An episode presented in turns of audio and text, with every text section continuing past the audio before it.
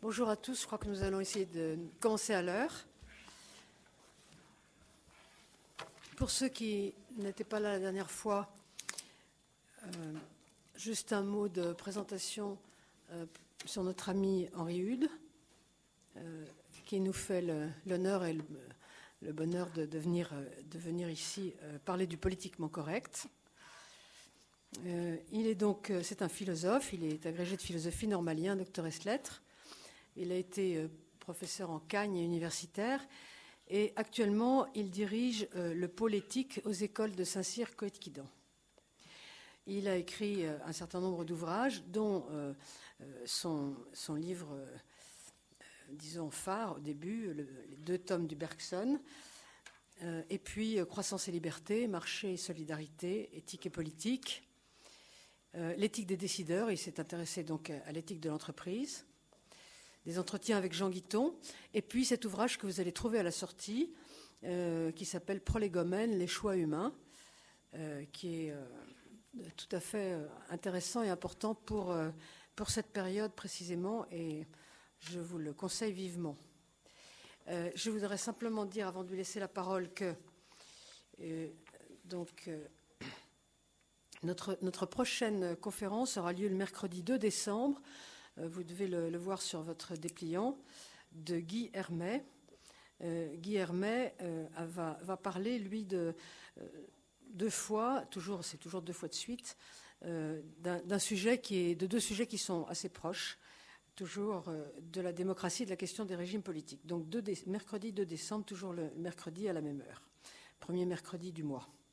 Donc euh, merci beaucoup Henri, je vous donne laisse la parole. Oui, je, voulais juste dire que je, vous prie de m'excuser, je serai obligé de, partir avant la fin et je, vous laisserai avec Henri pour la fin des questions.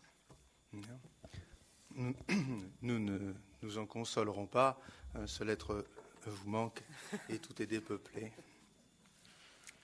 Bien. Mesdames et messieurs, euh, c'est un honneur de donner euh, ce soir une seconde conférence euh, devant vous dans ce lieu qui est non seulement prestigieux, mais véritablement magnifique. Alors je remercie Chantal Telsol et aussi le Père Guggenheim pour leur aimable invitation. Alors le titre de cette conférence porte Analyse du politiquement correct, le PC par euh, abréviation. Alors ce terme hein, tourne notre esprit vers un fait social majeur de notre temps qui, en somme, est la forme principale que prend le pouvoir spirituel dans nos sociétés démocratiques de modernité tardive. Alors, euh, de ce fait, nous avons tous une expérience plus ou moins étendue euh, de ce phénomène, et la plupart d'entre nous euh, ont sans doute aussi des idées précises sur ce sujet. Peut-être certains d'entre vous ont-ils lu les manuels de politiquement correct Vladimir Volkov ou d'autres ouvrages de ce genre, dont certains désopilants, d'autres euh, également profonds, etc. C'est un sujet qui est très riche, trop riche pour être traité en une seule soirée. Euh, je me contenterai de, de, quelques points. Je voudrais simplement montrer un peu la délimitation de notre travail ce soir. Le PC euh, le PC peut être considéré comme, euh, comme force, comme puissance, comme pression, il peut être considéré comme un, ensemble de, contenus, d'opinions particulières, définies surtout sur n'importe quoi, ou encore le PC peut être considéré comme un pouvoir spirituel. Alors, au sens avec une certaine visibilité ou présence institutionnelle, donc, euh, dans chacun de ces trois cas, on se répartit dans une forme d'exploration particulière. J'ai choisi ce soir de vous parler plutôt du PC comme force, comme pression. Euh, je tâcherai plutôt de, je ne tâcherai pas de faire une, phénoménologie trop euh, ambitieuse, je dirais, ou trop, en même temps trop attentive. du PC. je voudrais plutôt le regarder comme un cas particulier du fait universel de la pression sociale, c'est ce premier point, également comme m'attacher à son mécanisme, qui d'une certaine façon permet de préformer l'ensemble des contenus qui s'intègrent en lui. Et puis aussi, je voudrais euh, le situer, euh, serait-ce que sommairement, dans euh, le cadre d'une sorte de phase tardive, justement, du libéralisme. Alors, premier point, le PC comme cas particulier du fait universel de la pression sociale. Alors, si j'insiste pour ne pas commencer par des, euh, comment dire, des choses qui seraient trop, euh, peut-être plus savoureuses, si vous voulez, mais euh, trop immédiatement, à la fois peut-être polémiques et puis trop concrètes, c'est que je pense que c'est de bonnes méthodes. Voyez, alors si vous voulez qu'on se fasse un peu plaisir, on peut dresser une liste des opinions politiquement incorrectes, mais c'est un simple fourre-tout. Hein. Et ça ne nous ferait pas bien, bien avancer que de, partir de là. La décolonisation n'aurait pas globalement été une bonne idée. L'embryon humain serait une personne, l'islam serait une religion violente, l'ancien régime n'aurait pas été despotique, le Moyen Âge aurait été une belle période de l'histoire, le relativisme philosophique ne serait pas l'horizon indépassable de la pensée humaine, Vladimir Poutine et George Bush seraient des personnes fréquentables, il y aurait des vérités morales objectives et universelles, la peine de mort serait admissible, l'homme ne descendrait pas du singe, le Kosovo devrait redevenir serbe, le Tibet ne devrait pas être indépendant, l'éducation devrait d'abord proposer à l'enfant de croire et d'obéir, les interrogatoires poussés de terroristes seraient légitimes, un bon esprit pourrait ne pas voter Barack Obama, etc. etc., etc. D'accord? Donc tout le monde comprend qu'il y a un ensemble, un ensemble de doctrines ou d'opinions. Euh, on pourrait les allonger. Certaines sont tragiques, certaines sont. Euh, ça ne veut pas dire que ça n'a rien à voir avec la vérité euh, ou l'erreur intrinsèque ou la justice ou l'injustice intrinsèque de ces thèses. C'est autre chose. le politiquement correct se définit d'abord comme pas par des contenus, mais par un rapport de pouvoir. un rapport à des pouvoirs, c'est ce que je voudrais dire maintenant. Donc, euh, je voudrais vous demander un peu de, recul et de nous élever autant que possible à l'universel, ce qui est la voie nécessaire pour toute recherche scientifique. Et il faut faire, bien sûr, un effort. Hum, j'ai ici une conférence qui est un peu longue, mais euh, je ne dirai que les premières pages. Alors, parce qu'il faut qu'il y ait du temps pour les, euh, les questions.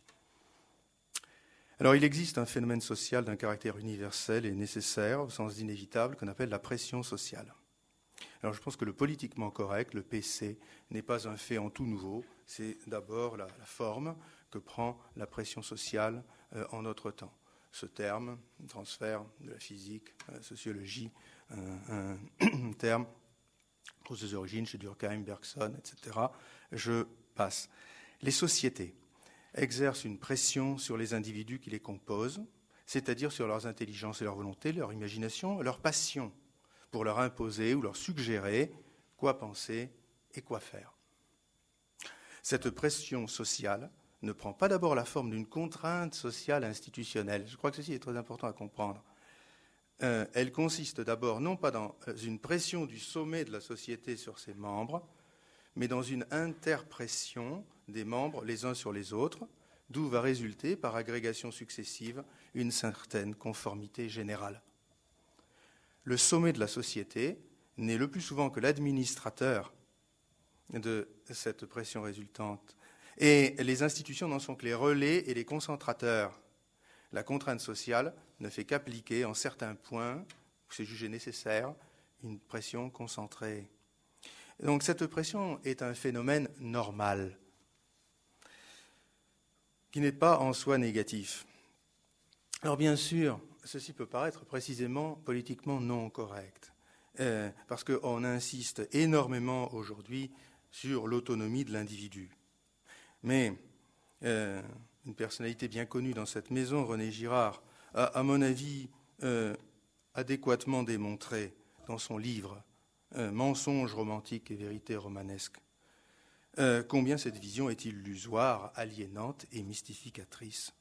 Si vous voulez, le fait, c'est que l'individu autonome cherche désespérément la reconnaissance des autres, la reconnaissance de son autonomie. On ne peut pas être autonome de façon autonome, si vous me permettez. En un mot, on ne peut jamais être autonome tout seul. On a besoin de l'approbation de son autonomie par les autres pour avoir envie de la conserver. Autrement, on reste insatisfait et mécontent. Euh, donc, euh, de même que l'individu n'a pas plus inventé la philosophie de l'autonomie euh, qu'il n'a inventé la physique quantique ou la religion chrétienne, n'est-ce pas Eh bien, il dépend et se conforme encore en étant autonome. On en est tous là. Sinon, il faudrait qu'on ne soit pas des êtres sociaux, qu'il n'y ait pas de tradition dans les sociétés où nous vivons, ce qui n'est pas. Donc, cette autonomie n'est jamais qu'une forme paradoxale d'hétéronomie. ce sont des termes d'origine kantienne. Avoir en soi-même euh, sa loi, trouver, se donner sa loi, c'est l'autonomie, ou bien l'hétéronomie, euh, recevoir de quelqu'un d'autre euh, ou d'autre chose sa loi. Mais, inversement, d'ailleurs, et à l'inverse, je crois que n'importe quelle hétéronomie, dans la mesure où elle est personnellement vécue, reste toujours malgré tout une certaine forme d'autonomie. Donc, on dirait Chantal, enracinement et puis euh, émancipation. sont les deux structures euh, de la conscience dans sa vie historique. Et euh, c'est une idiotie ou un fanatisme rationaliste que de, que de prendre l'un ou l'autre seul de ces termes et de l'absolutiser. Girard explique, avec, je crois, toute la précision souhaitable, comment cette forme paradoxale d'autonomie ou d'hétéronomie PC se trouve aujourd'hui généralisée. chacun se contentant de changer de modèle de référence. C'est-à-dire que dans d'autres temps, on prenait pour modèle des individus particulièrement accomplis à certains égards.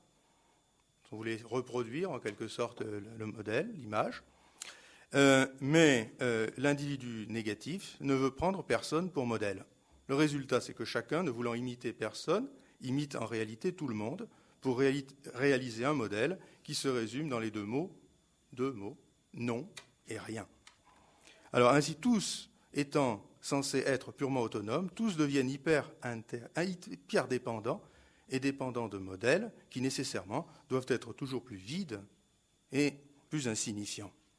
Voilà à quoi aboutit euh, cette prétention, je dirais, à euh, l'émancipation sans enracinement, euh, devenue un phénomène social. C'est pourquoi le PC va dire que chacun doit avoir sa pensée propre et personnelle, et qu'au final, nous avons tous, en tant que nous sommes PC, la même pensée commune et anonyme, le PC. Donc, euh, il est normal, en réalité, que nous nous éduquions mutuellement, que nous nous influencions, qu'il y ait des discussions, des disputes, des pressions et même des conflits. On ne résout pas de crise sans quelques conflits. Il n'y a pas de rédemption sans un peu de sang qui coule. Il faut des scènes de ménage dans les meilleurs couples, et des paroles qui volent, des portes qui claquent dans les meilleures éducations. Autrement, nous ne vivons pas dans la réalité, mais dans l'univers névrotique et feutré d'un déni de réalité où plus personne n'a le droit d'inventer une phrase sans mettre si bémol à la clé. Alors, dans les faits, euh, la disparition présumée de la pression, de la contrainte et du conflit laisse place à une monstrueuse inflation de l'hypocrisie, de la manipulation et du chantage affectif.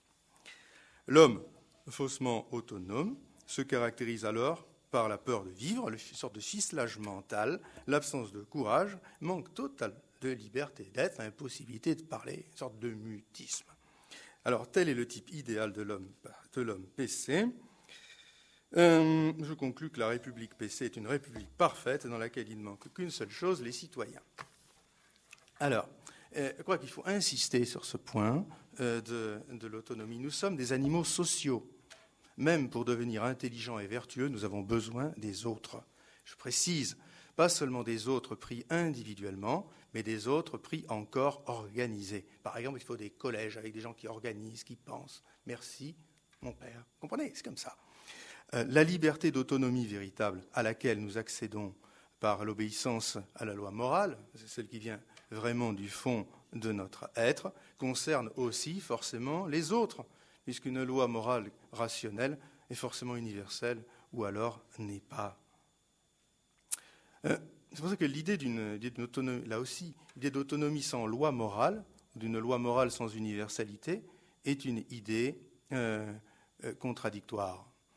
Kant dirait sans doute qu'il s'agit d'une rationalisation fabriquée, n'est-ce pas Fabriquée par un individu immoral qui essaye de colorer en loi de colorer son immoralité en lui liant un attribut de la moralité.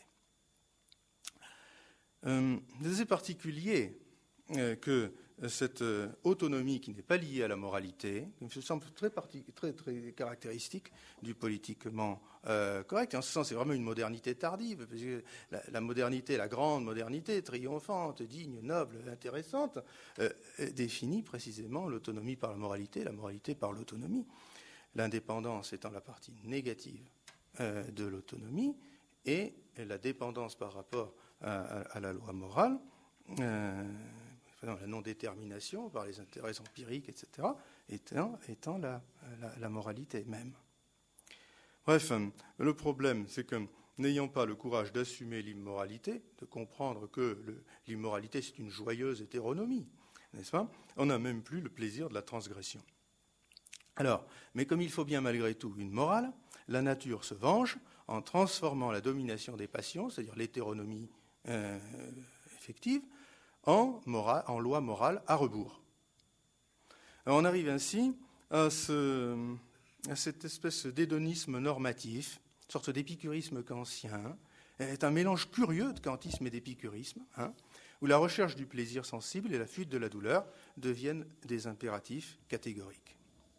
Euh, alors c'est assez, curieux, n'est-ce pas? C'est un élément euh, légèrement euh, qui, prête à, rire, je crois. le devoir citoyen, par exemple, a remplacé le devoir conjugal pour les staccanovistes PC, du sexe soi-disant libéré et du manger bio, etc. le péché est devenu vertu, le vice moralisme. Bref, le, nouveau pécheur tombe dans la dépression il n'a plus la possibilité de la transgression, harcelé qu'il est par euh, une loi morale PC. Alors, euh, en fait, l'autonomie sérieuse se, bâtit certainement en communauté éthique. Tous ceux qui se sont penchés sur la pédagogie de l'éthique, je crois, ont, noté euh, le rôle essentiel de la communauté éthique avec l'ambiance, l'exemple et l'autorité. Je pense notamment au travail de Alasdair McIntyre, hein, est extrêmement euh, remarquable à cet égard. Les discours et les règles ne servent à rien sans ces trois piliers ambiance, exemple, autorité. Euh, pour parler comme Aristote, les vertus et les vérités entretiennent un lien souvent inaperçu avec la filia, l'amitié, et c'est à travers la vie dans la solidarité du groupe euh, où se vit une amitié noble que se transmettent le mieux les principes et les valeurs, comme disait Aristote, il n'y a pas de différence réelle entre euh, un véritable ami et euh, un homme de bien. Alors, cette loi de la communauté éthique euh, est vraie pour toute société, mais y compris aussi pour les sociétés PC, les plus, les plus individualistes. alors, les sociétés PC pensent faire exception à, ces lois générales, mais en fait, et d'être quelque chose de tout nouveau dans le monde, mais en fait, je pense que ce n'est pas le cas, car elles sont en fait de deux choses l'une. Euh, c'est-à-dire ou bien des communautés éthiques, individualistes, qui fonctionnent comme n'importe quelle communauté, étant liées en profondeur par une culture commune, en l'espèce une culture individualiste, normative, universaliste, partagée. Ou bien, deuxièmement, ce sont des non-sociétés, des espèces d'hôtels ou de halls de gare, dans lesquels on juxtapose des communautés éthiques où réside l'essentiel de la vie des personnes. Euh, en outre, cette vie euh, des communautés éthiques ainsi juxtaposées se trouve souvent amoindrie quand même et réduite à une certaine insignifiance du fait que chacun des éléments de diversité ainsi juxtaposés se trouve sommé par le PC de se laisser dominer par l'unité vide d'un subjectivisme arbitraire. Si vous voulez, de la sorte, toutes les cultures ont leur place dans cette espèce d'hôtel ou de hall de gare, mais comme simple modalité d'un unique arbitraire subjectiviste. C'est ce que je pense, c'est ce que je veux que ça. C'est moi. Le, vrai problème, celui d'un accès ensemble à un universel euh, substantiel euh, à partir euh, de la pluralité des moments effectifs, la recherche, la vérité, par les diverses sociétés, civilisations, communautés éthiques. Ce problème n'est pas posé, il est censé être résolu par l'imposition de sorte de formalisme paresseux qui s'accommode justement de, des, deux, dogmes fondamentaux du, du PC, c'est-à-dire le, relativisme euh, standard et euh, la permissivité euh, pervasive, si vous voulez. En fait, la, culture n'est autre chose que les principes intimes de l'existence en tant qu'ils prennent corps dans une forme de vie sociale. Cette définition est inséparable de ce qu'est l'homme, elle ne peut pas être surmontée. bien entendu, elle pose des problèmes théologico-politiques redoutables, on parle de celui des minorités, des dissidences, etc., bien entendu. Mais on n'affronte pas réellement ces problèmes quand on se contente de croire qu'un changement de définition, euh, enfin, un pipeau, définition pipeau, hein, euh, qui couvre un déni de réalité, euh, permet de laisser pourrir les problèmes qu'on a décidé de ne pas voir. Donc, quand cette définition de la culture n'est pas admise, le PC ne veut pas l'admettre. Ben, parce qu'il prend, en, compte, il prend le problème de la culture d'une société plurielle, bien sûr. C'est un vrai problème. Euh, mais la solution reste superficielle. Donc quand cette définition de la culture n'est pas admise, ça ne veut pas dire qu'elle ne s'applique pas. Euh, ça veut malheureusement simplement dire, en Europe surtout, et plus encore en France, que seuls les principes intimes d'une existence d'une existence intimement individualiste, euh, euh, sceptique, je dirais pseudo-sceptique dans, mon livre même, et, permissive, ont le droit de prendre corps dans une forme de vie sociale.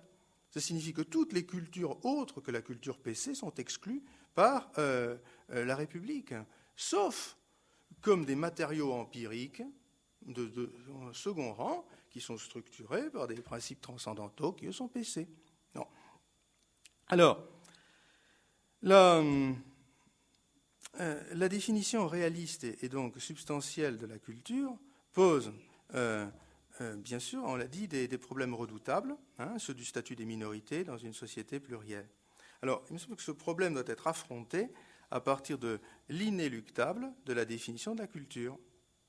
Mais si on ne l'affronte pas, comme le PC ne l'affronte pas, eh bien, il se réserve le monopole du droit d'expression sociale de sa propre vie intérieure, donc le monopole de la culture, et il opprime les autres expressions, euh, et il appelle cette, oppression laïcité.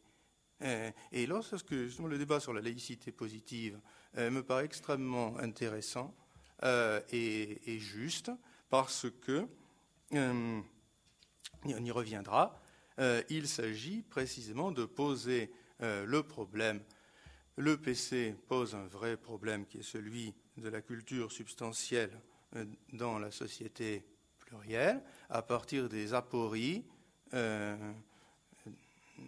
prémodernes, je dirais, euh, problèmes d'intolérance, de guerre de religion, etc., bien sûr. Euh, mais la solution qui est donnée, me semble-t-il, tout à fait superficielle et aboutit à une autre forme de monopole de la culture et, une intolérance et donc il y a vraiment une véritable, question. Alors, c'est ce problème de la tolérance que pose aujourd'hui, je crois, la, culture euh, PC, euh, qui est aussi substantielle qu'une autre. C'est juste à l'intérieur de son système, euh, et quand il n'en sort pas, quand il ne se place pas au point de vue des autres, qu'elle s'imagine avoir une position de surplomb par rapport à tous les autres. les, Lumières hein, sont une religion comme les autres. C'est ça qu'il faut comprendre. On ne dit pas que c'est une méchante religion, euh, on ne dit pas que ce n'est pas une digne religion, on dit que c'est une religion. Et hum, définir la, laïcité comme un principe transcendantal, si vous voulez, euh, au-dessus des religions, sans mettre les lumières dans les religions, c'est un, un tour de passe-passe euh, qui euh, n'aboutit qu'à culpabiliser ceux qui ne sont pas PC et à les empêcher de parler sous prétexte qu'ils ne respecteraient pas la liberté des autres. Alors, en notre terme, soyez tolérants, ça signifie penser comme moi, parce que moi je suis tolérant, et quand tous penseront comme moi, eh ben, le problème sera, résolu. simplement, n'importe qui peut dire ça. Euh, euh, soyez, euh, je ne sais pas moi, adorateur du vaudou, et lorsque tout le monde sera adorateur du vaudou, le problème de la tolérance ne se posera pas entre les adorateurs du vaudou et les non-adorateurs du vaudou. Ben, c'est exactement, c'est aussi parfaitement tautologique. Voilà. Donc, euh, il faut sans aucun doute une culture réelle et substantielle pour la société plurielle. Faut être remercier le PC de, bien nous rappeler l'existence de ce problème, mais euh, à mon avis, la culture PC ne répond pas à l'appel d'offres d'une manière satisfaisante. Alors, euh, le problème devient douloureux car la pression sociale PC ne cesse de monter. Alors, L'homme est un animal social, sensible, intelligent, mais la vie de l'intelligence consiste en actes de jugement, par définition personnelle. Il existe donc toujours une certaine discussion possible sur la quantité et la qualité de la pression sociale souhaitable. Cette pression peut théoriquement varier entre zéro et le maximum possible. Alors on peut discuter librement de ce degré. Si on accepte l'idée qu'il n'y a rien d'anormal dans l'existence de la pression et de la contrainte dans laquelle parfois elle doit se concentrer. Je prendrai un exemple, la multiplication des crimes d'honneur en Europe. Ce sont ces, jeunes filles, euh, religion musulmane, euh, qui sont euh, euh, par leur père ou leur oncle, parce qu'elles veulent épouser des mécréants euh, et, parfois euh, se permettent de, vivre euh, maritalement avec eux en plus, n'est-ce pas? Donc, il y a eu un cas en Italie, encore tout récemment, etc. Alors, hmm, on voit bien ici, on voit bien ici le, problème. vu de, l'intérieur, vu de l'intérieur, on est en présence de, je dirais, de l'acte tragique, euh, tragique, sauf dans les cas où on est en présence de fous, de malades, mais, ou de, de, brutes, mais de simples brutes. Mais euh, on ne peut pas exclure l'idée que la personne agisse par conscience. Sa conscience lui dicte d'agir ainsi. Ils ne comprennent pas du tout pourquoi euh, on lui fait reproche d'agir ainsi. Donc, si vous voulez, le relativisme, le relativisme, euh, ce que je reproche au relativisme standard, c'est de nous enlever le sens de la relativité culturelle. Incapacité de se placer au point de vue des autres. Soyez relativiste comme moi, mon point de vue unique. Moi, je suis comme le, point de vue du bon Dieu. Et à partir de là, euh, vous avez tout compris. En fait, vous n'avez plus rien compris. Donc, euh, on voit très bien que c'est très simple. Ou bien on interdit les crimes d'honneur, ou bien on ne les interdit pas. Si on ne les interdit pas, on, opprime la culture, si, dans la mesure où les crimes d'honneur font partie de la culture. C'était vrai pour les duels, c'était vrai euh, pour euh, euh, le fait qu'en Sicile, au XIXe siècle, il était parfaitement normal d'oxyre de, celui qui vous avait cocussié, et puis on passait devant un tribunal, et le, jury populaire décrétait que vous étiez innocent, vous étiez relaxé, puis c'était fini. Voilà, c'est comme ça que ça se passait. Bien, alors, euh, il existe toujours une, certaine discussion possible sur la quantité et la qualité de la pression sociale souhaitable, et donc de la contrainte qui doit être appliquée. Il y a des moments où on ne peut rien faire d'autre que de dire, voilà, la règle ici c'est ça, c'est interdit, si on transgresse, on est puni. Et ce n'est pas ma culture, je ne suis pas respecté. La règle ici, c'est ça. C'est le moment du pouvoir pur. Et pourquoi est-ce que ah, Ici, il n'y a pas de démonstration qu'il soit, soit susceptible de donner. C'est un fait de pouvoir pur. C'est un fait de pouvoir pur. Lorsque un État n'est pas en mesure d'être, de savoir qu'il est un pouvoir pur, eh bien, il n'est pas capable d'être un État. Et une république qui n'a pas d'État n'est pas une république, une démocratie qui n'est pas une république n'est pas une démocratie, une démocratie qui n'est pas capable d'être un pouvoir n'est pas capable d'être une démocratie. Donc, euh, ceci, euh, ceci, pour dire qu'il euh, y a ce moment du, pouvoir et de la contrainte qui est, inéliminable. Et je pense que le PC fonctionne comme une sorte d'utopie qui voudrait se voiler l'inéluctabilité du phénomène, du fait du pouvoir à l'intérieur du politique, et qui réduit tout à l'impuissance, ou une sorte, en fait, d'hypocrisie fabriquée du pouvoir qui n'a pas l'air d'en être. C'est assez compliqué. Bref. Voilà. Alors, si, si l'idéologie ou l'utopie prétend que la pression sociale ou la contrainte doivent être nulles, et que d'ailleurs elles le sont parce que l'idéologie est au pouvoir et que donc c'est la liberté, eh bien alors le manomètre est cassé, on ne peut même plus discuter euh, de la pression et du degré de pression qui existe réellement, et la pression peut monter à l'infini sans que personne n'ose rien dire ou s'inquiéter de, dire mais comment va jouer la soupape? Il n'y a pas de soupape. Donc euh, voilà euh, ce que je crois je voulais dire sur, en, premier, sur ce premier point. Première approximation pour définir le PC, un phénomène de pression sociale euh, qui se caractérise par un degré de pression à la fois incontrôlable et excessif, euh, dû au fait que euh, cette pression tend à inculquer des conceptions en grande partie utopiques et procède à un déni de soi-même en vertu de principes également utopiques. Alors, deux, le mécanisme de cette pression sociale est la matrice des opinions libérales.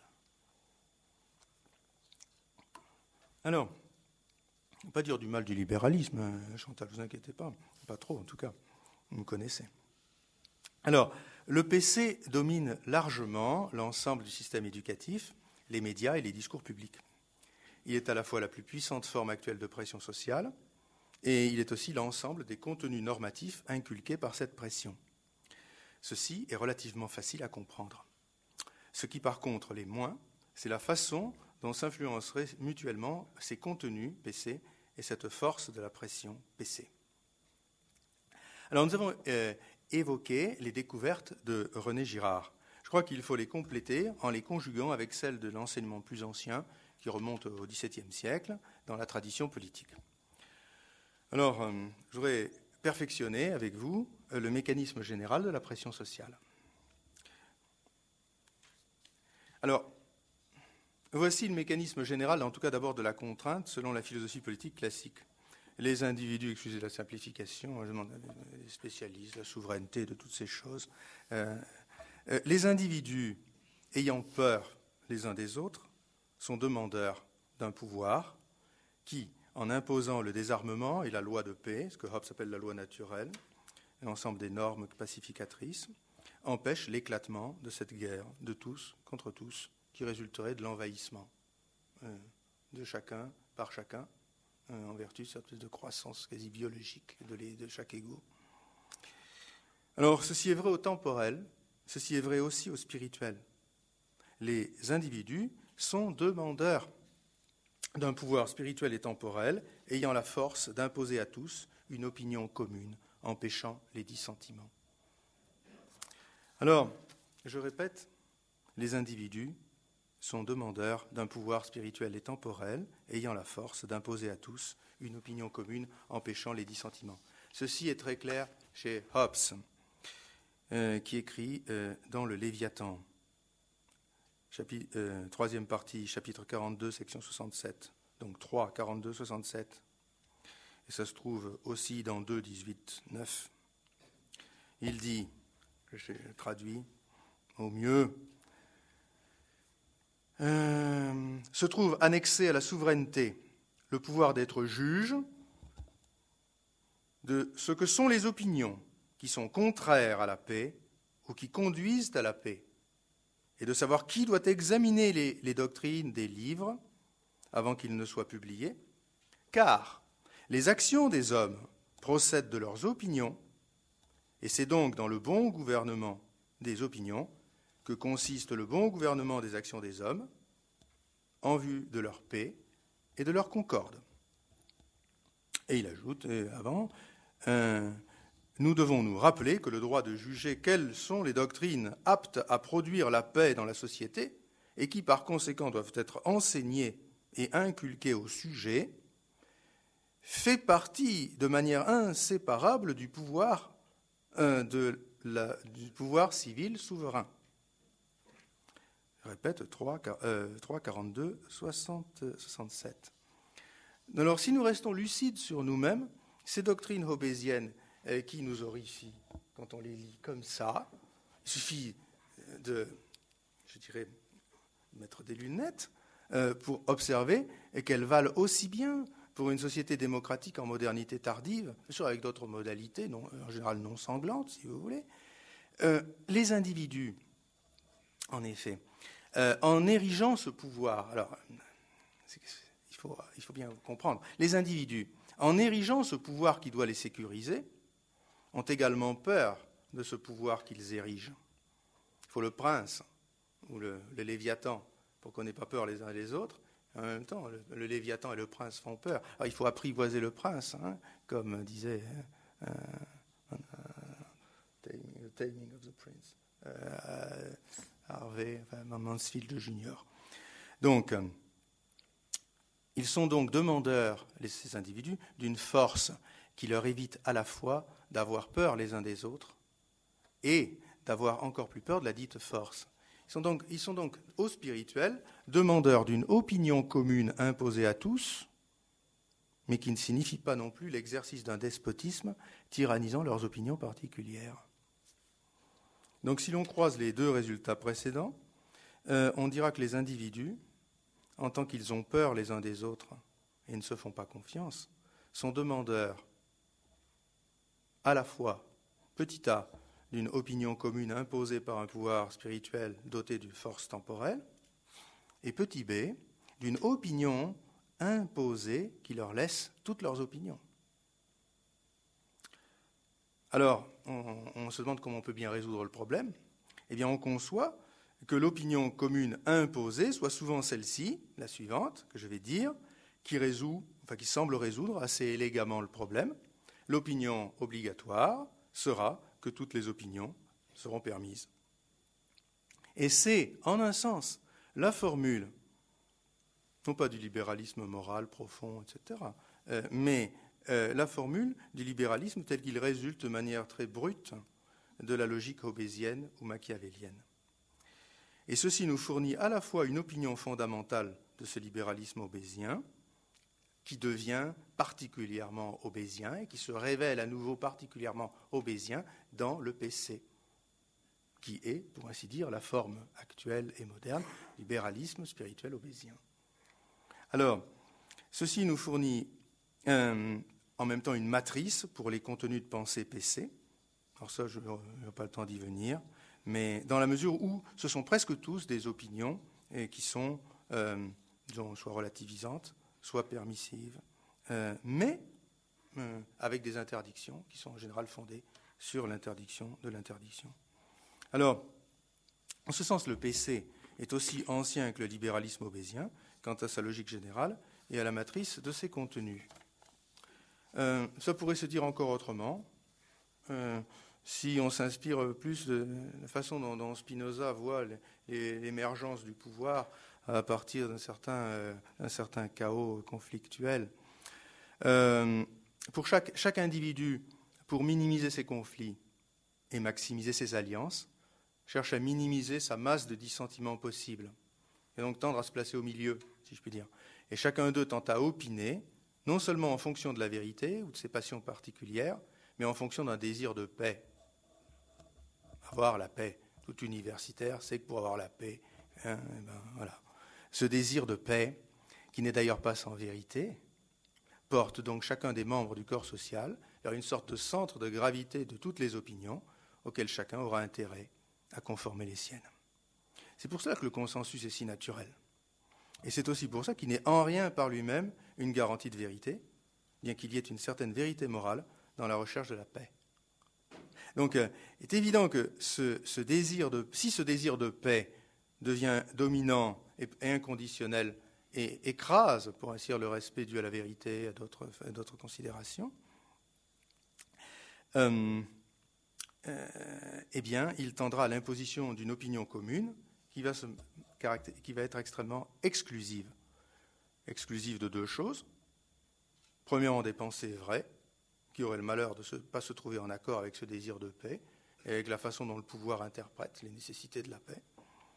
Et deuxièmement, avec des opinions passionnelles, inspirées par des passions euh, plus dominantes chez certains individus, qu'on appelle violents, que le désir de paix.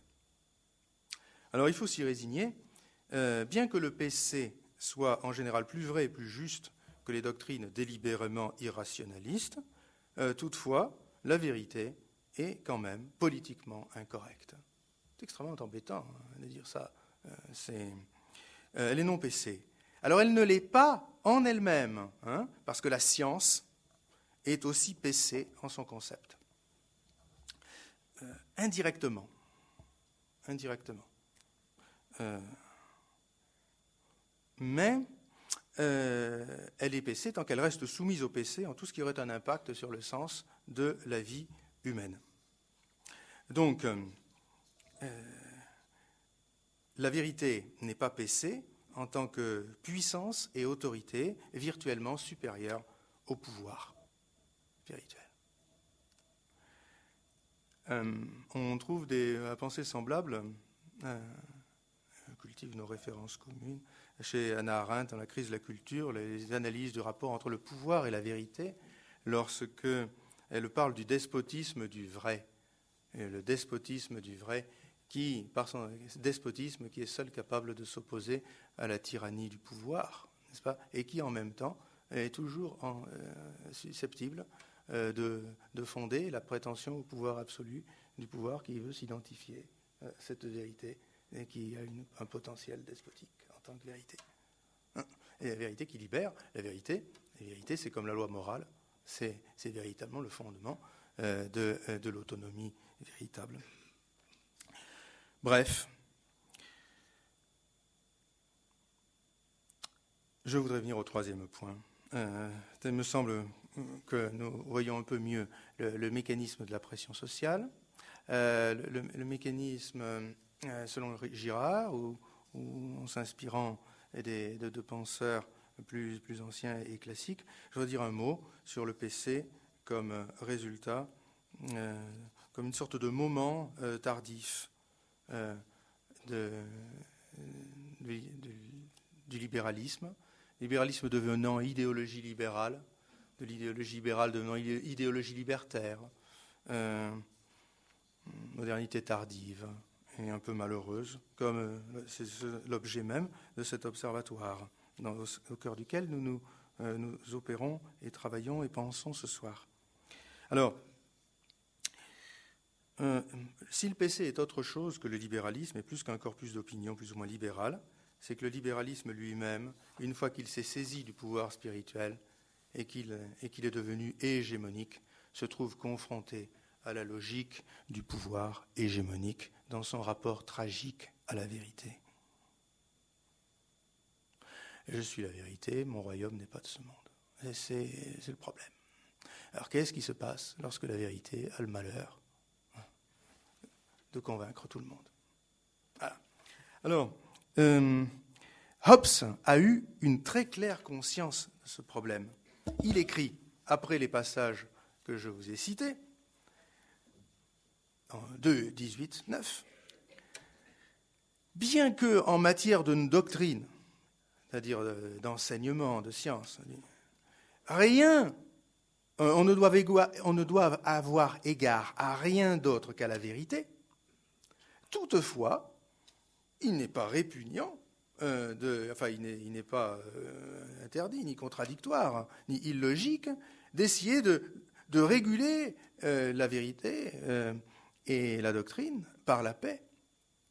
Car, dit-il, la doctrine qui répugne à la paix ne peut pas plus être vraie que la paix et la concorde ne peuvent être contre les lois de la nature. La doctrine qui répugne à la paix ne peut pas être vraie puisque la paix et la concorde sont en accord avec les lois de la nature. Ce qui réintroduit un finalisme moral dans le corps de la nature qui est extraordinaire, n'est-ce pas Et qui est aussi peu obésien que possible, ça c'est un détail. Euh, mais euh, qui montre bien, que, euh, montre bien le problème. Il faut faire la paix. Il faut que ces gens-là arrêtent de s'entretuer. Il faut brider leurs actions. Brider leurs actions, c'est brutal. C'est tellement plus simple de brider leurs opinions. Ah donc, brider leurs opinions. Comment est-ce qu'on fait pour brider Pour brider leurs opinions? On va dire qu'il faut enseigner ceci ou cela. On dit qu'il faut enseigner ça dans les écoles. Mais comment faire autrement? N'est-ce pas?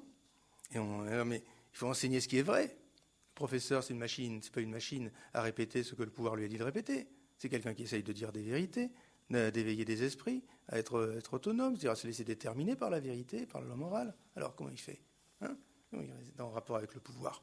C'est un problème, bien entendu, euh, terminable. Moi, je pense que le PC, c'est euh, le, PC, c'est le problème du libéralisme euh, ou ah, des Lumières, je veux dire au sens large du mot, victimes de leur succès.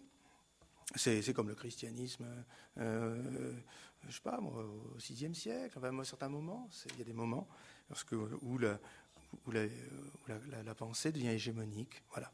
Alors, les opinions libérales, euh, telles qu'elles sont engendrées, dérivent d'un désir de paix entre gens qui ne se font pas confiance. Rien ne garantit que ces opinions soient en accord avec la vérité. Rien ne garantit que le désir de paix de gens qui ne se font pas confiance soit en accord avec la vérité. Euh, il se pourrait que le désir de vérité ne soit en cohérence qu'avec le désir de paix entre gens qui se font confiance et qui, par conséquent, concevraient tout autrement les conditions de la paix, par exemple en termes de vérité et d'amitié. Mais on ne serait plus dans ce cas-là dans le cadre euh, d'une politique de modernité. Alors, ainsi, en cherchant à assurer la paix et la concorde en dépit du chaos des opinions fondamentales contradictoires, euh, le libéralisme va forcément se trouver en friction avec deux catégories d'opposants. Premièrement, les amis de la vérité, avec euh, toutes les croyances et les traditions prémodernes, ou même avec les sciences, qui n'acceptent pas de subordonner leurs recherches à un utilitarisme de la coexistence sociale. Et puis deuxièmement, on va se trouver, je parlais avec un professeur d'Oxford récemment, qui me disait qu'il y avait un très gros problème d'éthique euh, dans les universités anglo-saxonnes en règle générale, qui est le fait que les recherches sont effectuées à la commande de donneurs d'ordre, et que les résultats sont suppressed, supprimés au sens réprimés, lorsqu'ils ont le malheur de ne pas correspondre à ce que désiraient euh, les donneurs d'ordre, pas toujours, bien entendu. Mais il dit que ceci est un problème qui se répand. Je pense que c'est un homme, euh, un homme capable, euh, mais c'est certainement pas un homme très sérieux, en tout cas. Alors, les amis de la vérité. Et puis, euh, il n'y a pas que les amis de la vérité, il y a ce que j'appelle les amis de la guerre, ce que j'appelle les violents, ceux pour lesquels tout est guerre, euh, pour lesquels l'être est guerre, la guerre est la paire de toutes choses, pour lesquels la vérité n'est jamais qu'une fiction de la volonté de puissance.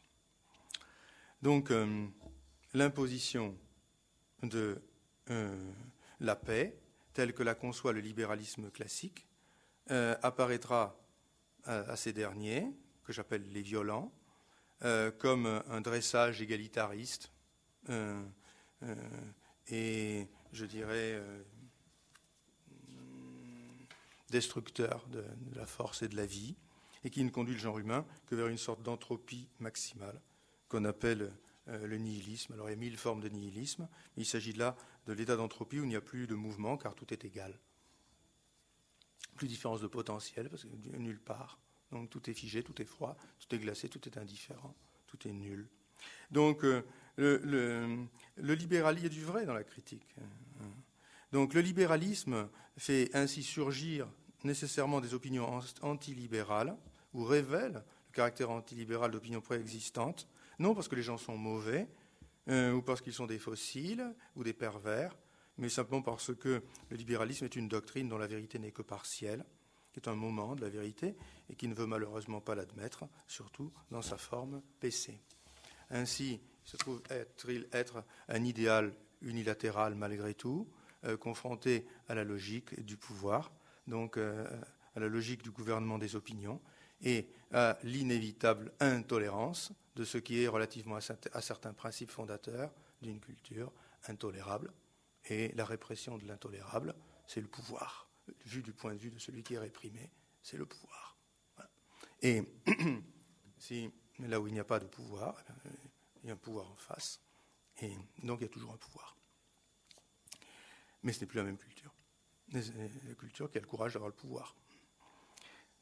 Alors, euh, c'est facile de dire qu'il ne faut pas faire de croisade, qu'il faut être gentil, etc. Mais après, qu'est-ce qu'on fait quand on est euh, responsablement en charge d'une communauté euh, qu'on estime être une digne communauté éthique et qui a des soucis qui, dont on voit mal comment il, pourrait être, comment il pourrait être résolu sans un recours à ce qu'on appelle le pouvoir. Donc, dans sa lutte contre hum, les diverses formes de libéralisme, les amis de la vérité et les amis de la guerre, le PC utilise une tactique habile, mais dont l'honnêteté est quand même douteuse. C'est-à-dire, il amalgame tous ses opposants en un seul bloc, antilibéral, postule l'homogénéité fondamentale de ce bloc, et il opère comme s'il trouvait l'essence du bloc antilibéral dans les, dans les amis de la guerre, et l'essence, bien entendu, des amis de la guerre, dans la forme la plus violente et monstrueuse euh, de cet amour pour la guerre, euh, c'est savoir, historiquement, le nazisme. La fameuse réduction à Hitlerum, n'est-ce pas? Euh, En réalité, alors là, Chantal serait infiniment plus compétente que moi pour développer ce point, et bien d'autres d'ailleurs. Les multiples critiques dont le libéralisme, lui-même si divers, peut faire l'objet, critiques traditionnalistes ou prémodernes, positivistes, critiques religieuses, etc., ne se laissent pas ramener si aisément à l'unité d'un seul principe. Il est totalement arbitraire de prétendre retrouver l'état pur de ce principe unique imaginaire dans la politique nazie. Alors, le recours extensif à l'amalgame et au procès, et lynchage médiatique, soit de euh, personnalités plus ou moins discutables, soit de personnalités d'une honorabilité parfaite, donc euh, fournissent un équivalent fonctionnel des procès en sorcellerie du XVe siècle, c'est-à-dire du moment où la chrétienté est dans un état de déclinement, si vous me permettez l'expression, euh, extrême. Donc euh, on observera que ce, genre de réfutation, condamnation, excommunication comporte toujours, de façon explicite ou subliminale, une, dimension de réduction ad Hitlerum, euh, tout ce qui résiste au conformisme libéral de type euh, nihiliste et de modernité tardive se trouve diabolisé.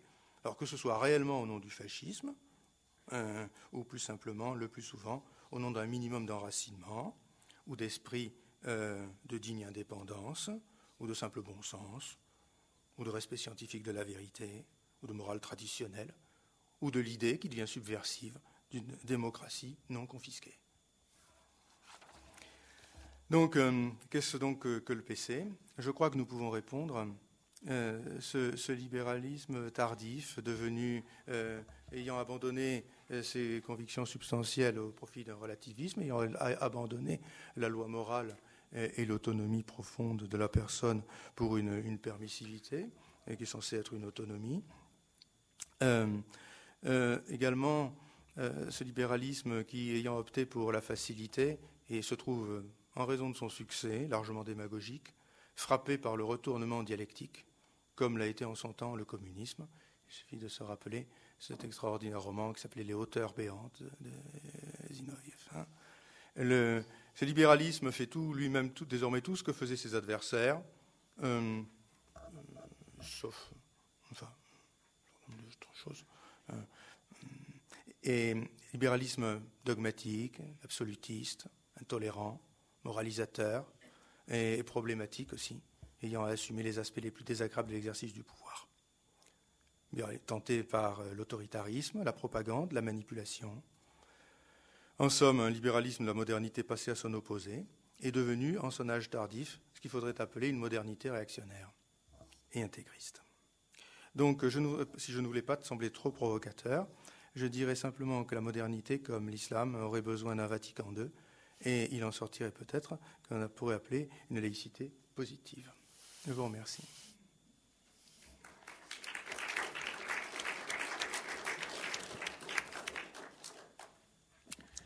Merci beaucoup. J'ai beaucoup apprécié la, plongée dans le, dans le passé philosophique et euh, ce réel souci d'objectivité que vous avez dans un, dans un domaine qui est quand même... Euh, la facilité, c'est quand même la polémique. Merci beaucoup. Alors, je, vous laisse la parole. Euh, qui est-ce qui veut commencer à parler? Ça ne marche pas là? Ah oui, d'accord. Qui veut ouvrir les questions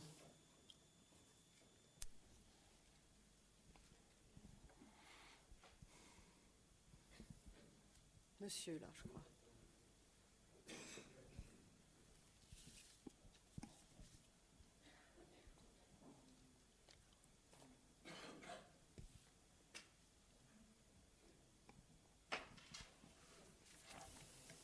Bonsoir Henri.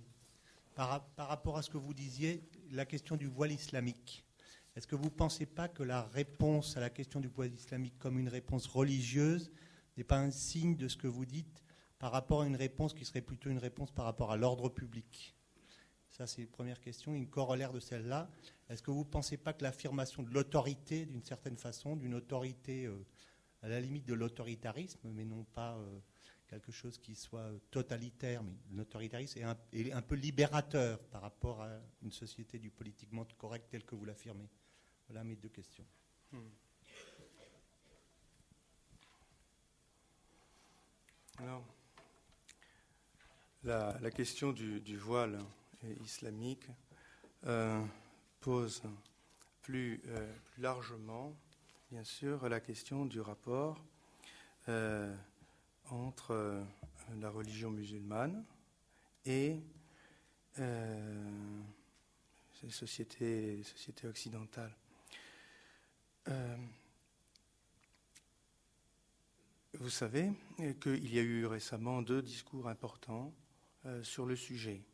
Les uns du pape Benoît XVI lors de son voyage en Moyen-Orient, et un mois plus tard, les discours du, président Obama au, même endroit.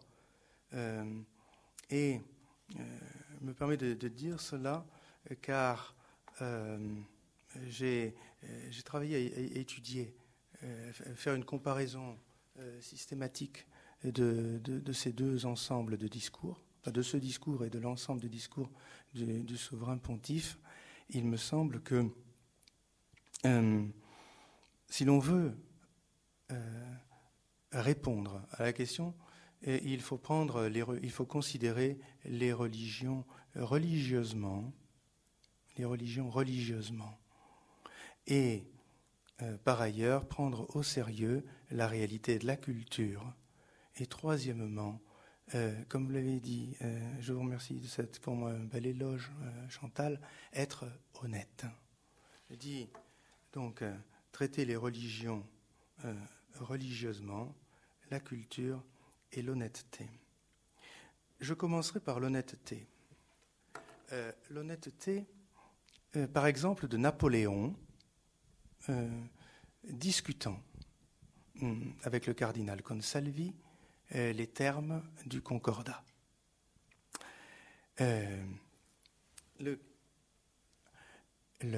Napoléon avait pour conseiller personnel un abbé dont le nom ne me revient pas, euh, ne revient pas, mais en qui il avait pleine confiance.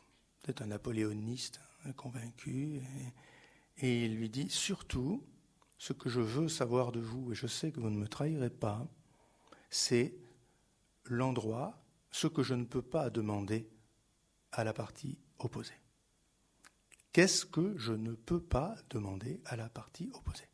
C'est-à-dire qu'est-ce que la partie opposée, plus exactement, considère comme euh, forcément non négociable C'est la question.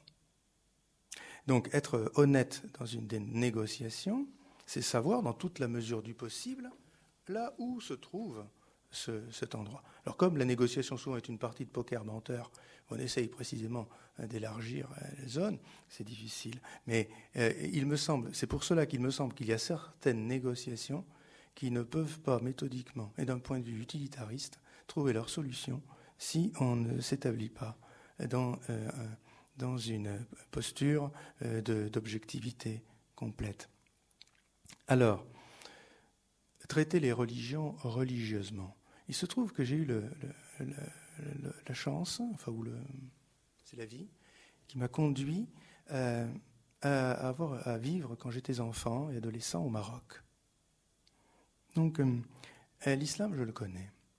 Ce que, ce que je vois, euh, lorsqu'on traite, lorsque, lorsque l'on voit l'attitude du, PC face à l'islam, je suis consterné par la superficialité du propos. D'abord, on ne voit pas les valeurs de l'islam. Euh, les valeurs, c'est-à-dire les vérités, les, éléments considérables, un sens extraordinaire de la transcendance divine, euh, un sens euh, de la souveraineté divine, crasant si on veut, mais une, soumission héroïque et, et adoratrice à la volonté divine, une sorte de stoïcisme religieux dont la, profondeur euh, et l'absoluité sont confondantes. Hein. Euh, capacité de, silence, de, méditation, euh, avec en même temps cette si tient l'anthropologie, fond anthropologique, aimant de, de, violence, de cruauté, de ruse, d'ambition. Très humain, on va dire. Hein une vie extraordinaire. Euh, il y a là des éléments, euh, des éléments qui sont tout simplement monothéistes. Bien. Alors, euh, deuxièmement, le, la question de savoir si le monothéisme est despotique c'est une question qui mérite d'être posée. Je veux dire par là, si vous êtes soumis à Dieu, et que Dieu est Dieu, qu'est-ce que vous voulez que ça vous fasse que la République française, misérable régime, qui a deux, deux siècles d'existence et demi à peine, n'est-ce pas, dans un, dans un, sur un pourcent des terres émergées, hein, euh, soit contraire à la volonté divine, vous n'en avez strictement rien à faire. Que ça peut vous faire Vous comprenez Il faut voir les choses aussi du point de vue des autres, n'est-ce pas? Bien. Donc, euh, traiter les religions, euh, religions religieusement. Alors, à la question, c'est simple. Quel est le, que fait Dieu? Bah, Dieu, Dieu se révèle et Dieu donne une loi. Une loi. C'est fondamental. Est censé, si je comprends bien, cette religion, donner la même loi à tout le monde, fondamentalement, sauf que, finalement, il n'y a que les musulmans qui ont gardé la loi sous la forme pure et que les autres l'ont plus ou moins adultérée. J'ai bien compris, hein, c'est ça. Bien. Donc, Dieu est Dieu. Dieu est souverain. Dieu donne une loi. Cette loi doit être obéie. Ça perd non, ce n'est pas une loi. Et en plus, Dieu prend la peine de la révéler par des prophètes. Des prophètes qui surgissent, un peu comme des champignons dans l'histoire, si vous me permettez. C'est assez naturel, ce n'est pas une révélation exactement au sens, euh, judéo-chrétien du mot, n'est-ce pas? Euh, Il faut qu'il y ait des prophètes, comme il faut qu'il y ait des chefs dans les sociétés. Donc il y a des prophètes qui apparaissent et ils donnent la loi divine au peuple. Bien. Cette loi doit être obéie. Cette loi doit être obéie, et il faut donc réduire à l'obéissance. Alors comment est-ce qu'on quel type d'obéissance Dieu veut-il? Et Par quels moyens en réduit-on à l'obéissance? Mais la loi demande l'obéissance. Il ne faut pas demander à un musulman ou, qui estime que Dieu a parlé, en fait, pas seulement pour les Arabes, mais pour tout le monde, en définitive, euh, de ne pas vouloir que l'ensemble du monde soit réduit à l'obéissance, à la loi divine. C'est pas possible même pas possible à un chrétien, si vous voulez simplement. Après, le, le problème, le problème, c'est quelle est la place, quelle est la place de la liberté euh, Est-ce que le concept existe Jusqu'à quel point Est la place de la responsabilité par rapport à, la prédestination, à l'omniscience divine, etc. Des problèmes qui se posent aussi à nous, de toute façon. Voyez-vous? Donc, euh, moi, il me semble euh, que. Et puis, d'autre part, cette croyance, cette croyance cette croyance universaliste et conquérante, euh, avec un, Dieu qui est un Dieu purement transcendant, là pour le coup, sans les, je dirais, les condescendances et les humanisations auxquelles nous sommes si familiers dans la religion chrétienne. nous présente Dieu dans la, je dirais, la, pureté de sa, sinaïtique, si je puis dire. Hein. Euh, comment, euh, comment, voulez, voulez-vous Comment voulez-vous euh, Quelle est la place exactement de l'idée d'une société libre? Qu'est-ce que cela signifie? Comment la place de la, communauté de l'individu La place de la tradition et de l'invention? Enfin, Bref, traiter les religions religieusement et d'autre part voir la culture c'est-à-dire le fait que tout être humain a une vie intérieure avec. Euh, il pense qu'il y a des choses vraies et qu'il y a des choses bonnes. Et comme il ne peut pas les vivre tout seul, il faut qu'il les vive avec d'autres. Et donc il veut qu'il y ait une communauté dans laquelle euh, on vit ensemble sur la base de ces, de, ces croyances communes. Euh, sont vraies ou fausses, ça après c'est responsabilité grave de chercher la vérité. Mais euh, l'idée que la religion ne, doit pas s'incarner dans une société, c'est une, une idée, une idée bizarre. C'est, une idée insoutenable pour un être vraiment religieux. Euh, c'est, euh, c'est compréhensible uniquement si l'on se dit que la gloire de Dieu, finalement, requiert que le type de pouvoir que, Dieu, par l'intermédiaire des croyants, si je m'exprime ainsi, va exercer sur le genre humain, euh, finalement doit être d'un certain type. comme dit la liturgie, de, je crois que c'est de la, messe du, Christ roi, un règne d'amour et de vérité, règne de justice, de, paix, et de, pour ajouter de, liberté, de tranquillité, de sérénité, euh, sans précipitation ni compulsion. Alors, euh, voilà, à mon avis, les questions qui méritent d'être, posées à des hommes véritablement, euh, véritablement religieux. Euh, et il faut discuter. ça s'appelle un vrai, ça s'appelle un concordat. Mais pour ça, il faut avoir des hommes d'État qui prennent la religion au sérieux et qui comprennent ce que c'est que la, vie religieuse d'un être, humain. Euh, qui soit capable de, sympathiser avec, euh, avec les autres, c'est-à-dire de reconnaître chez, chez, les autres des, éléments, des éléments d'universalité qui, bon, ça, ce n'est pas du relativisme, ce n'est pas du syncrétisme, c'est autre chose.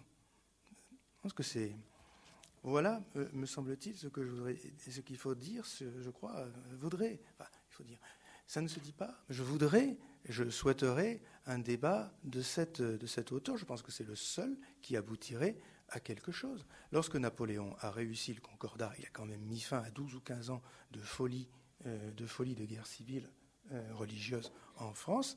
Il a négocié, lui qui n'était pas particulièrement croyant, un homme qui était au moins capable de même s'il ne partageait pas, comme on dit, les valeurs, d'être capable de voir le sujet comme constitué par sa relation aux valeurs.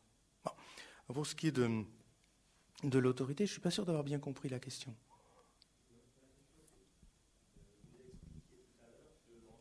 politiquement correct se présente comme une espèce de, de, de, totalitarisme caché sous une forme qui cherche, euh, en fait. Euh, Plus fort. Euh, c'est une, une, espèce de forme de, d'autorité diffuse par les opinions.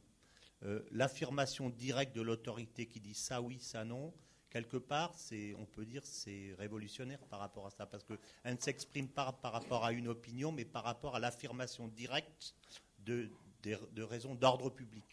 Voilà, hmm. c'est pour ça. Et c'est dans ce sens-là que ma première question, je disais, aujourd'hui, les questions que l'on pose par rapport au voile islamique, quand le pouvoir politique se saisit de la question, il saisit de la question sous une forme d'opinion en réalité, alors qu'il n'affirme pas sa réponse comme une réponse d'ordre public, disant vous n'avez pas le droit parce que ça nuit à l'ordre public. Si elle le faisait, je pense que ça serait une réponse qui ne serait pas une réponse de politiquement correcte. Or, elle le fait sous une hmm. forme pseudo-religieuse qui me paraît proche de ce que vous dites. C'est exact. C'est exact. Euh, en quelque sorte, c'est un, un, acte. Euh, nous procédons comme si c'était un acte contraire à la religion d'État de la République euh, de porter le voile islamique. Et, dans et par conséquent, nous procédons par mode d'opposition d'une religion à une religion. Au nom d'une sorte de religion des Lumières évoluée d'une certaine façon, que nous interdisons, interdisons de porter le voile. Il y a des textes dans Saint Paul, je crois que c'est dans l'Épître aux Corinthiens, sur le voile, ils ont une très grande profondeur, très intéressant. Euh, on n'a jamais pensé à s'en scandaliser véritablement, n'est-ce pas? Euh, Je pense en effet que ne pouvant pas, pour des raisons politiquement correctes, dire je suis le pouvoir, j'estime que ceci est contraire à l'ordre public, ceci est prohibé, vous avez parfaitement le droit de ne pas être d'accord, on s'en fiche. C'est comme ça. Euh, ça appartient à l'essence du gouvernement que de contraindre. Comme disait Georges Pompidou, au début du Nogordien, gouverner, c'est contraindre. C'est tout. Il y a toujours quelqu'un qui n'est pas d'accord, et la décision collective sera toujours en désaccord avec les opinions profondes euh, de tel ou tel. Moi, le premier, que fasse. Bon. Donc, je subis. Et, si un gouvernement ne veut pas faire subir un certain nombre, eh bien, il ne peut pas gouverner. Ce, que, ce qui se passe à ce moment-là, c'est que tous les, problèmes ne peuvent pas trouver de solution, que chaque intérêt particulier s'affirme à l'infini, que, enfin bref, il n'y a plus de, la, société devient ingouvernable. Bref, mais comme par, euh, non pas par lâcheté, mais par orthodoxie, par dévotion, par bigoterie, je dirais, le pouvoir nie qu'il est un pouvoir et ne veut pas être le pouvoir, eh bien, il est forcé de dire que le voile islamique est impie. Et, c'est pour ça qu'il entre à plein, évidemment, en conflit dans le jeu euh, de la partie, de la partie adverse, qui dit mais non, nous définissons la piété par le port du voile. nous sommes en présence de deux, de, de deux définitions de la piété, et donc le port du voile islamique et l'obligation pour les femmes islamiques de, se, conformer à la piété, à la piété des Lumières. Mais comme que je vous dise, donc c'est une obligation de pratiquer un acte religieux qui, répugne à leur religion. C'est un acte de, persécution religieuse. Ceci est incontestable. Alors que si on était censé, euh, on dirait voilà, ben c'est comme ça. Euh, on aurait raison ou tort, c'est notre problème. Mais euh, le problème ne se poserait pas. De même qu'on dit, de même, quand, quand on dit les crimes d'honneur ne sont pas permis, c'est exactement la même chose. Il y a juste une différence de degré. Est-ce que j'ai répondu? Voilà. Madame.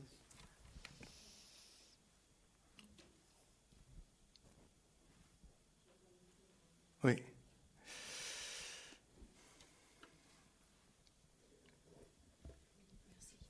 Qu'est-ce que vous me diriez si euh, je vous disais plus fort, plus fort, un peu plus fort, s'il vous plaît. Qu'est-ce que vous me diriez si je vous disais que c'est le propre justement des sociétés modernes d'avoir nié euh, la catégorie du pouvoir pour caractériser leur, leur, type de gestion collective? Et que ce que par exemple, bon, en prenant un peu Max Weber, euh, ce que vous attribuez aujourd'hui comme tâche, comme tâche, ah oui, merci comme tâche à l'État. C'est-à-dire que logiquement, euh, c'est à la fonction publique de faire régner, euh, de faire régner ce que vous dites, l'ordre. Euh, vous dites apparemment de fait que les sociétés libérales ont tendance à ne plus pouvoir agir par la contrainte.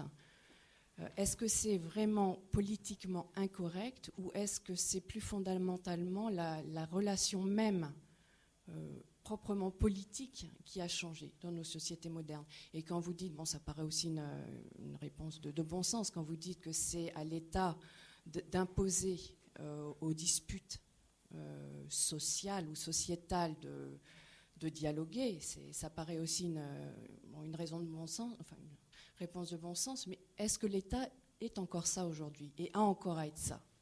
Et dans ces cas-là, est-ce que ça déplace pas le problème, si vous voulez? Que vous, que vous soulevez, est-ce que c'est pas plutôt au niveau de, bon, je sais pas, de, comment l'appeler, de la société ou des, des corps, euh, des corps, des compositions des communautés de faire elles-mêmes ce, travail que ne, peut plus faire l'État, le hmm. pouvoir? Hmm. C'est une question. Hein. Euh, c'est une vraie grande question. Euh, est-ce que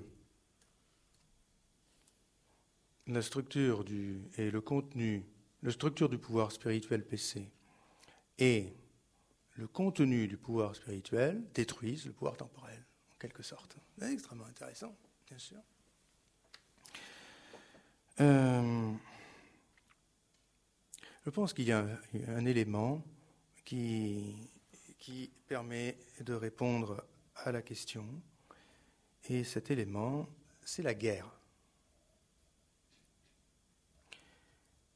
Euh, la guerre ne peut pas se comprendre si on ne pose pas la question pourquoi y a-t-il la guerre?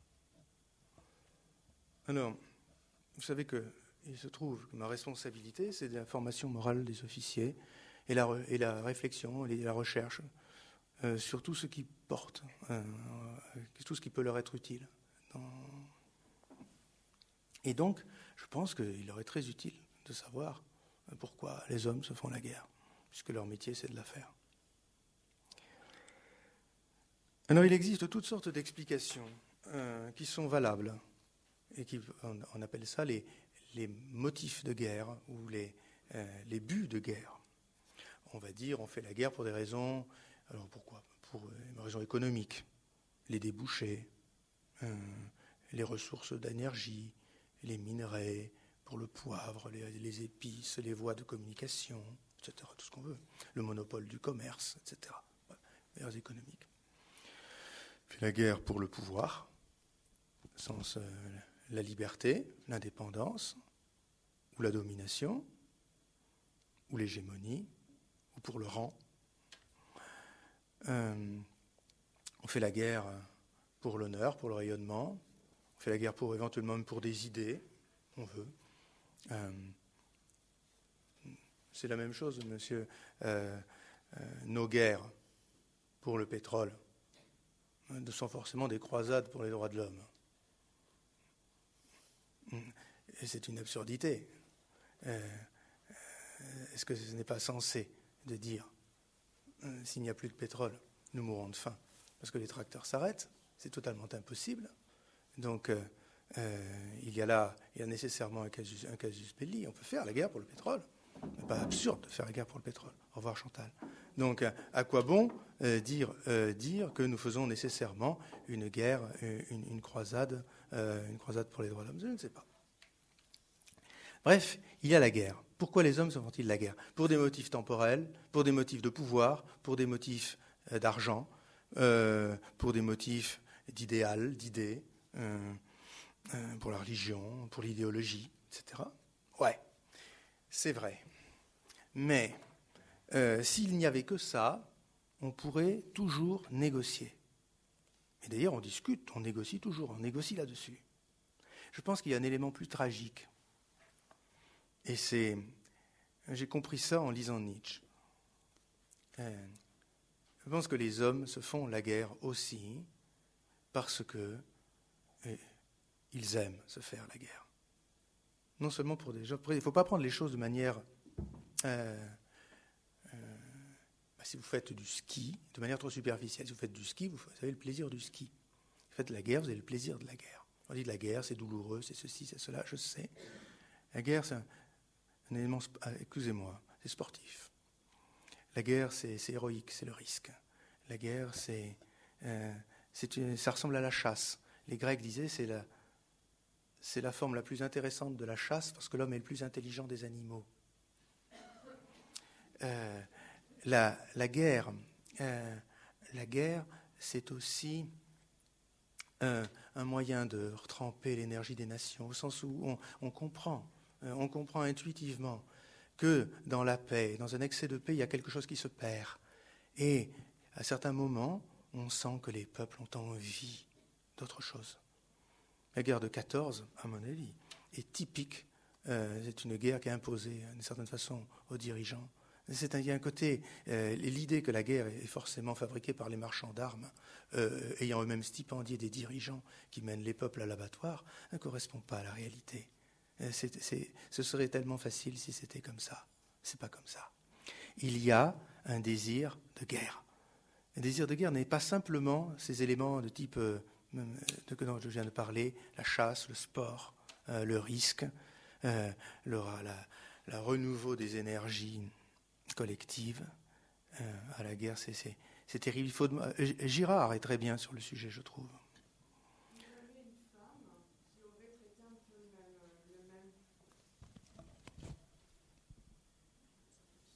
Allez-y. Vous avez une femme qui aurait abordé ce thème, parce que ça me semble vraiment très masculin quand même, comme. Euh, comme euh, oui, mais c'est la moitié de, l'humanité. Madame, c'est la moitié de l'humanité. Non, non, non, mais c'est et c'est jusqu'à nouvel ordre celle qui a le plus de pouvoir. Bah oui, c'est ça. Mais c'est ça le problème. Mais justement, quand je vous dis, par exemple, que la catégorie du pouvoir n'est peut-être plus, euh, si vous voulez, pertinente ou qu'elle elle manque, et qu'il faudrait, c'est comme s'il fallait qu'on arrive à penser autrement le type de gestion, euh, je ne sais pas comment les appeler, qui, devrait être normalement politique pour qu'on arrive à résoudre les problèmes que nous avons aujourd'hui. C'est parce que j'ai l'impression que justement, il y, a quelque chose qu'on a perdu dans, cette, euh, dans hmm. ce que vous dites là. Voyez-vous, euh, madame, je comprends bien ce que, ce que vous me dites et je suis en effet, je suis d'accord avec vous. je cite toujours, je crois que je l'ai déjà cité la dernière fois, excusez la répétition, la phrase d'Hérodote hein, qui est si intelligible, je crois, aux pères de famille, mais aussi aux mères. Il dit il n'y a personne qui ne soit assez fou pour préférer la guerre à la paix, parce que dans la, paix, normalement, euh, ce sont les enfants qui enterrent les parents, alors que dans la guerre, hein, dans la guerre, ce sont les pères qui enterrent les fils. Et ceci est contraire profondément à l'ordre naturel. Et c'est pour ça qu'on peut soutenir avec raison que la guerre est contraire euh, euh, à l'ordre. Cela étant, ce que montre bien, je crois, Girard, c'est que les, dialectiques de, la reconnaissance ne, peut, ne culminent que faiblement euh, dans euh, des rapports égalitaires et libérés, euh, y compris lorsque chacun est censé pouvoir s'identifier, si je puis dire, à l'esprit absolu, n'est-ce pas, et vivre, pour ainsi dire, dans le plérome. il y a quelque chose dans l'être humain qui, euh, peut-être le mauvais côté de l'être humain, il y a quelque chose qui, qui, veut la reconnaissance par la supériorité. Écoutez, on veut, quand on concourt, on veut gagner le concours. Quand on court, euh, on veut gagner la course. Quand on se présente à une élection, on veut gagner l'élection. On a plaisir d'avoir gagné. Quand on est mal élevé, on écrase ceux, ceux qui ont perdu. Mais, mais euh, et sur ces explosions barbares de joie lorsqu'on a gagné la course, le match, l'élection, etc., font voir ce que c'est que la, reconnaissance, cette espèce de désir de reconnaissance du maître par l'esclave. Il y a des formes euh, manifestes, existantes de cruauté, de barbarie, d'inhumanité qui ne s'expliquent pas autrement et je pense que sont radicalement inadéquates euh, toutes les politiques qui se situent simplement au niveau, je dirais, d'un entendement raisonnable. Il y a quelque chose dans le mystère du mal qui va au-delà, euh, au-delà, tout à fait au-delà du raisonnable. Euh, et cela ne peut pas être éradiqué par des raisonnements. Il ne peut être éradiqué que par l'irruption d'un amour transcendant et dévastateur, je dirais. Il faut qui, un amour qui, chasse les démons, qui, qui anéantit le péché, euh, et qui, qui écrase, pour ainsi dire, dans, son propre sang la méchanceté humaine. Euh, si vous n'avez pas, euh, si vous voulez, du point, je parle du point de vue philosophique, je suis, chrétien, je me cacher, et je répugne ceux qui se cachent derrière leurs petits doigts. Mais je peux aussi parler du point de vue philosophique. Si le Saint-Esprit et le Christ n'existaient pas, il faudrait les inventer. Je ne crois pas qu'un politicien, aussi intelligent soit-il, soit capable de le faire. Quant à l'ONU ou d'autres institutions de ce genre, euh, je ne leur accorde pas un grand crédit. Ce sont des forums intéressants qu'il faut bien conserver, peut-être qu'ils servent à quelque chose. Donc, euh, euh, c'est la guerre, je crois, la guerre. Les, ceux dont vous parlez actuellement, ceux, ceux que vous me dites, Madame me fait penser que c'est euh, c'est peut-être pas très masculin, mais en tout cas c'est très européen. Euh, c'est très européen de penser, si c'est très masculin peut-être de penser en termes de pouvoir, c'est très européen de penser en termes de dépassement du pouvoir. Mais il faut quand même se rendre compte que du point de vue stratégique, euh, si l'Europe est, tout simplement un non-être, une non-entité, n'est-ce pas, elle peut se le permettre parce que les États-Unis n'en sont pas une que les États-Unis, eux, ne sont pas devenus une immense Suisse. Hein, n'est-ce pas? Ils ne sont pas sortis de l'histoire. Eux, ils font la guerre. Et ils savent ce que c'est que le pouvoir. Et c'est pour ça que ceux qui ont vraiment des problèmes de sécurité en Europe ne comptent pas sur l'Europe, mais sur les États-Unis. Et ils ont bien raison. Parce que, je peux vous garantir, euh, ce que je dis n'engage bien entendu que moi. Je parle non, rien à voir avec les institutions dans lesquelles je travaille, euh, mais seulement ma liberté académique. Bien. Euh, si la Russie remettait la main sur les pays baltes, personne ne bougerait en Europe. L'OTAN bougerait peut-être, mais pas les Européens de l'OTAN. Voilà, c'est tout. Après, quant à savoir si les Américains feraient la guerre pour les pays baltes, ça je ne sais pas. Je crois que la question est suffisamment, euh, suffisamment incertaine pour que les pays baltes ne vaillent pas, ne vaillent pas la chandelle. Je crois que c'est ce qui les sauve, hein. hmm, n'est-ce pas?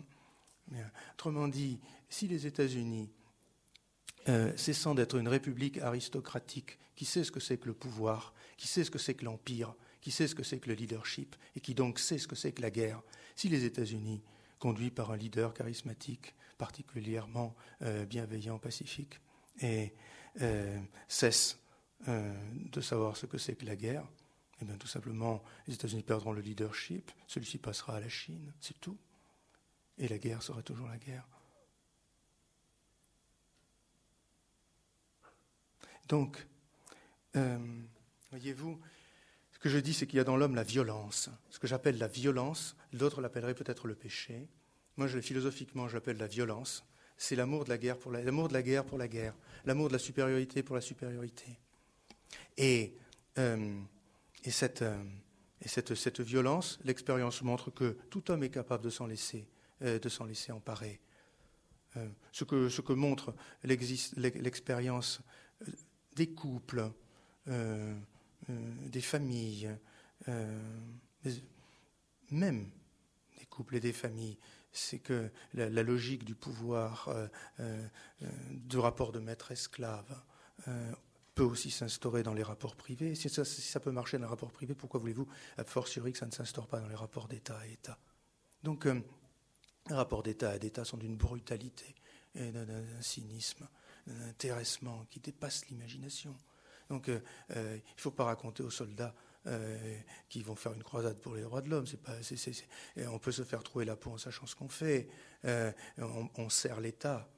On sert l'État. On pense que c'est utile de servir l'État. C'est déjà pas si mal, voyez-vous. Euh, parce qu'on pense que finalement, les États qu'on sert valent mieux que d'autres. Voilà. Et donc on pense qu'il vaut mieux que ce soit eux qui aient le pouvoir que d'autres, une raison suffisante. Pas la peine d'aller, sanctifier la guerre, n'est-ce pas? Il suffit qu'elle soit pas trop injuste. Donc c'est cette guerre si vous voulez, qui permet, je crois, de redécouvrir le pouvoir.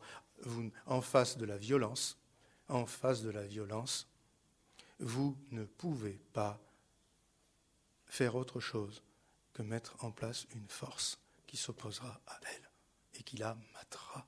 Si vous ne voulez pas être une force, vous subissez la violence. C'est inévitable. Un État, c'est un pouvoir qui accepte d'être une force en faisant des lois relativement universelles, raisonnables, qui essaye, et, qui essaye de se soumettre lui-même à un minimum de constitutionnalité quand même, tout en restant efficace et en restant un pouvoir, il me semble. Donc, euh, c'est pour dire que euh, nier le pouvoir, c'est détruire l'État.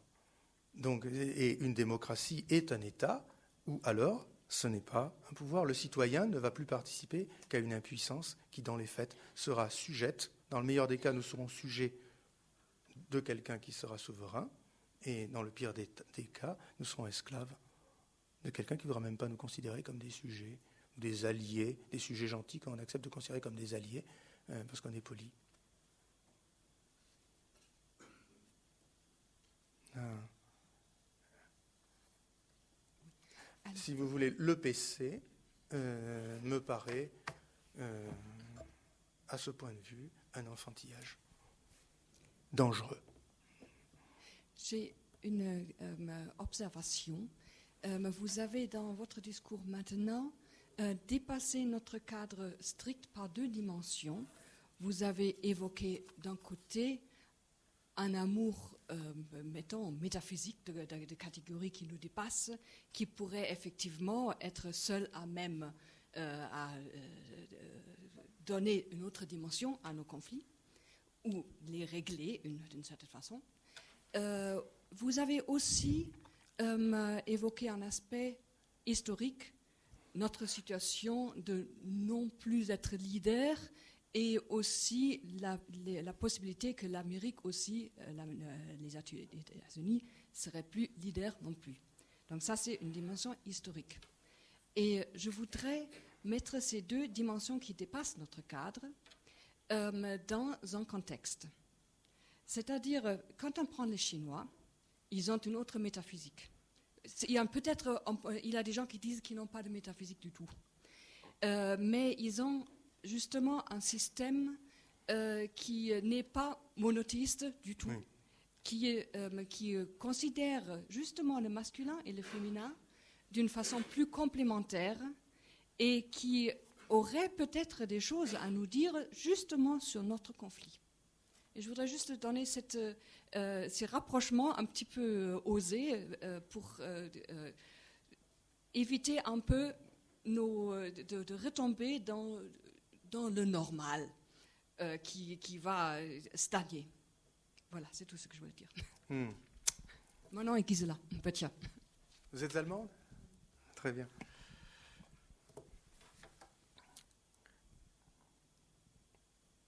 J'aime.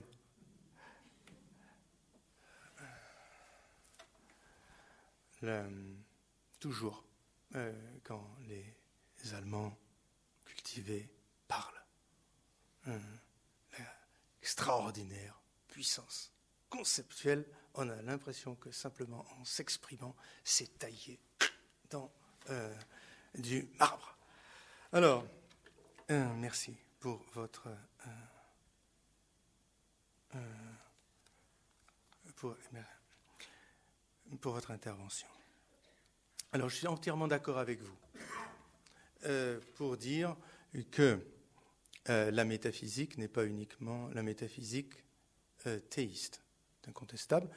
Euh, vous me donnez ainsi l'occasion de faire une publicité euh, pour euh, mon livre qui s'appelle Prolégomène, les choix moraux,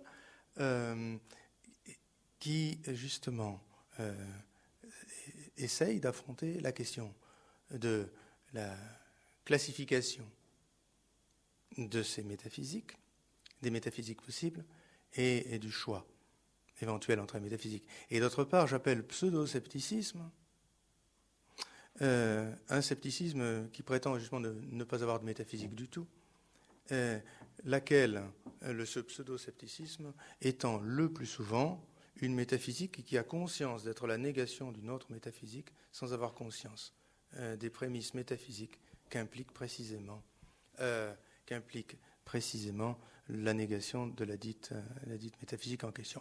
Bon, la philosophie occidentale, pour ça c'est un peu une farce qui me, qui me, la philosophie occidentale, une farce qui me fait rappel mon cher maître Jean Guiton.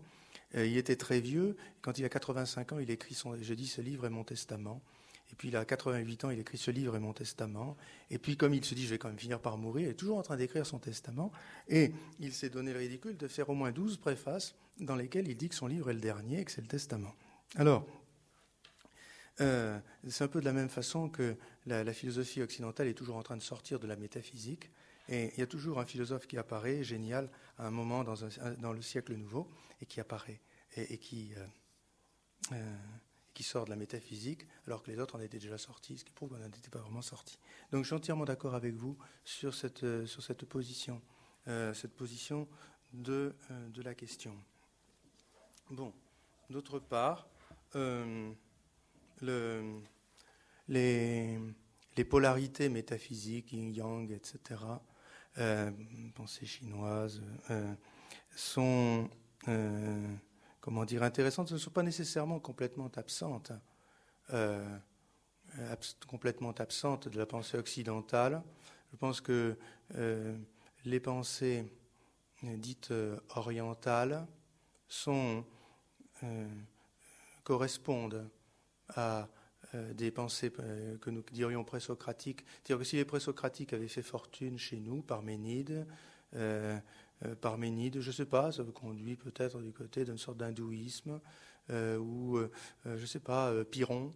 Hmm, bref, il me semble, il me semble que la, philosophie est universelle hein, et que les structures de la philosophie sont, également universelles, qu'elles ne correspondent pas à des localisations géographiques ou même à des races. D'ailleurs, la philosophie dite orientale est une philosophie indienne, mais les Indiens, euh, les philosophies des Indiens, qui est la source, la philosophie orientale, comme la philosophie grecque est la source la philosophie occidentale. La philosophie indienne, c'est celle des, des, Indo-Européens qui ont conquis l'Inde. Les Indo-Européens ont conquis, vous savez bien, l'Inde, la Perse et la Grèce à peu près à la même époque. Fait qu'en fait, il y a un, fond commun, de, un fond commun euh, de, ces diverses philosophies. Je pense que chez nous, donc, euh, Aristote dit dans la physique, je crois, que euh, la matière désire la forme comme le mâle désire la femelle, n'est-ce pas? Ou comme la femelle désire le mâle, plutôt, excusez-moi, c'est l'inverse. Donc, le panthéisme est une structure que l'on retrouve aussi très, très fréquemment, mais sous des formes originales, à l'intérieur euh, de la philosophie occidentale. Donc, euh, euh, je crois que je ne serais pas forcément comment dire, je ne serais pas forcément convaincu par l'idée que, les, philosophies, que les philosophies sont totalement étrangères les unes aux autres. Cependant, je suis d'accord avec vous pour dire qu'aujourd'hui, il est nécessaire, probablement, d'avoir une, aération. Une aération. Et c'est ça qui caractérise, je crois, le PC, n'est-ce pas? Euh, le, PC aime bien, aime, bien tout ce qui est exotique, si vous voulez. Hein. Mais comme on aime la cuisine exotique, on, goûte toutes les cuisines, n'est-ce pas? Un peu comme Hubertin aime les femmes. Hein. Euh, et donc, euh, donc ça, picore, si vous voulez.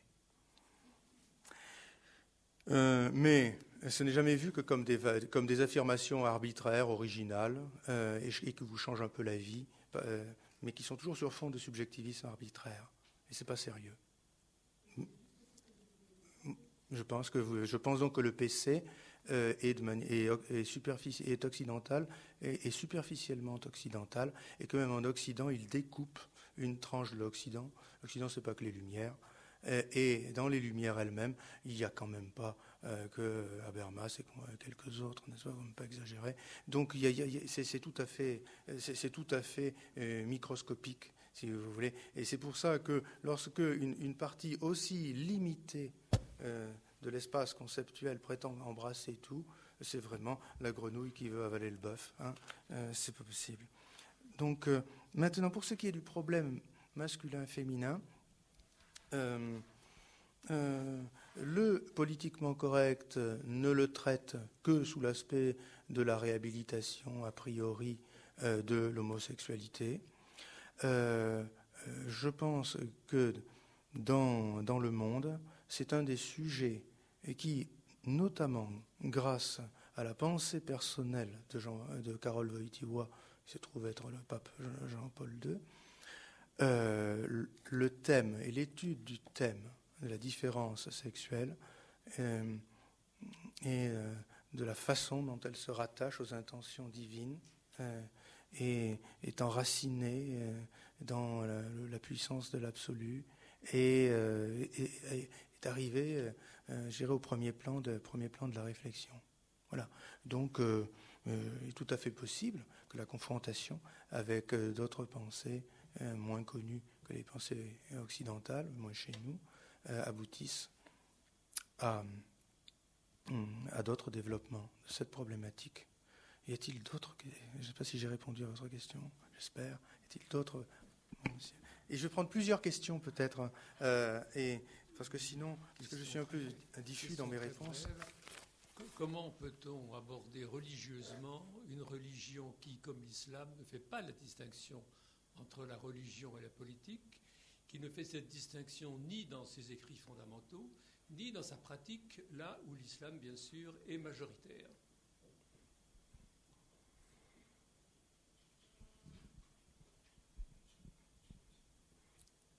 Est-ce qu'il y aurait une autre question qui irait un peu dans le même sens ou qui sera, toucherait au même objet? Sinon, je, sinon Euh, je vais essayer de, me concentrer sur, sur la vôtre. Euh, je vous remercie. Euh,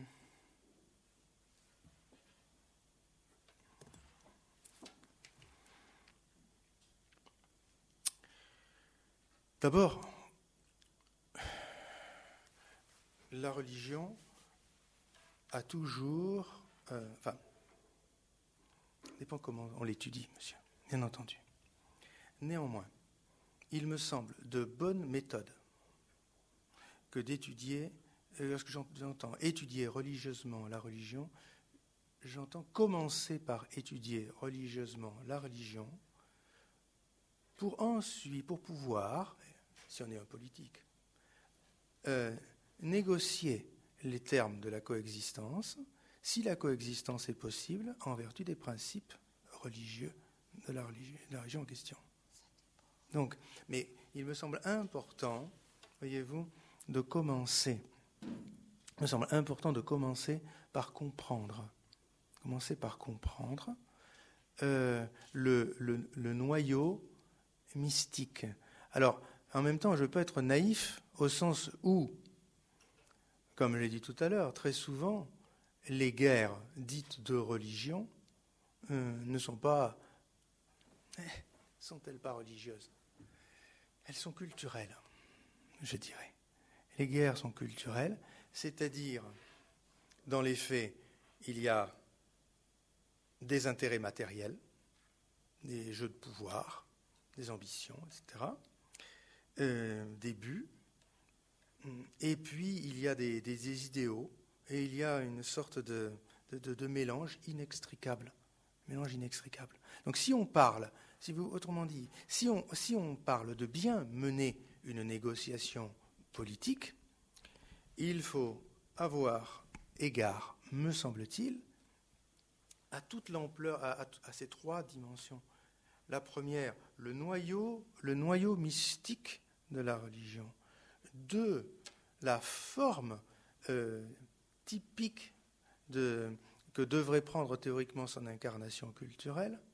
Troisièmement, enfin, la possibilité pour ce, ce système ainsi défini d'entrer dans la zone, euh, je dirais, fatale d'attraction par la violence. Quand on dit une religion est violente, euh, je pense que c'est bon, l'homme est violent, il est susceptible de l'être, et tout ce qui est en l'homme est susceptible d'avoir sa pathologie, est susceptible d'être saisi par la violence, par la violence. Euh, donc, aborder religieusement une, aborder religieusement une religion, ça consiste d'abord à respecter la personne qui est en face, euh, en essayant de comprendre ce qui l'a fait vivre fondamentalement. Si on se trouve en face d'un politicard qui ne croit ni à Dieu ni à diable et pour lequel la religion est un fonds de commerce, il faut aussi le savoir. Euh, sans se cacher malgré tout que ce politicard pour lequel la religion est un fonds de commerce peut quand même être un être humain, qu'il a été élevé dans une tradition, malgré tout dans une tradition religieuse, et qu'on ne sait jamais jusqu'à quel point euh, ça, c'est important pour lui, après tout, n'est-ce pas? Alors, il faut pas se... Bon. Puis après, je dirais, c'est vraiment le métier du politique que d'être. Il est payé pour ça, pour ne, pas faire confiance trop facilement à ceux qui veulent le tromper, n'est-ce pas? Mais, mais aussi, il y a une manière de se tromper euh, qui consiste à être méfiant par principe et par système. Donc, euh, après, c'est une question de prudence, de savoir qui on a en face de soi. C'est une catastrophe, une erreur catastrophique, une erreur de fait d'ampleur catastrophique que de se tromper sur l'identité profonde d'un des protagonistes majeurs d'un drame.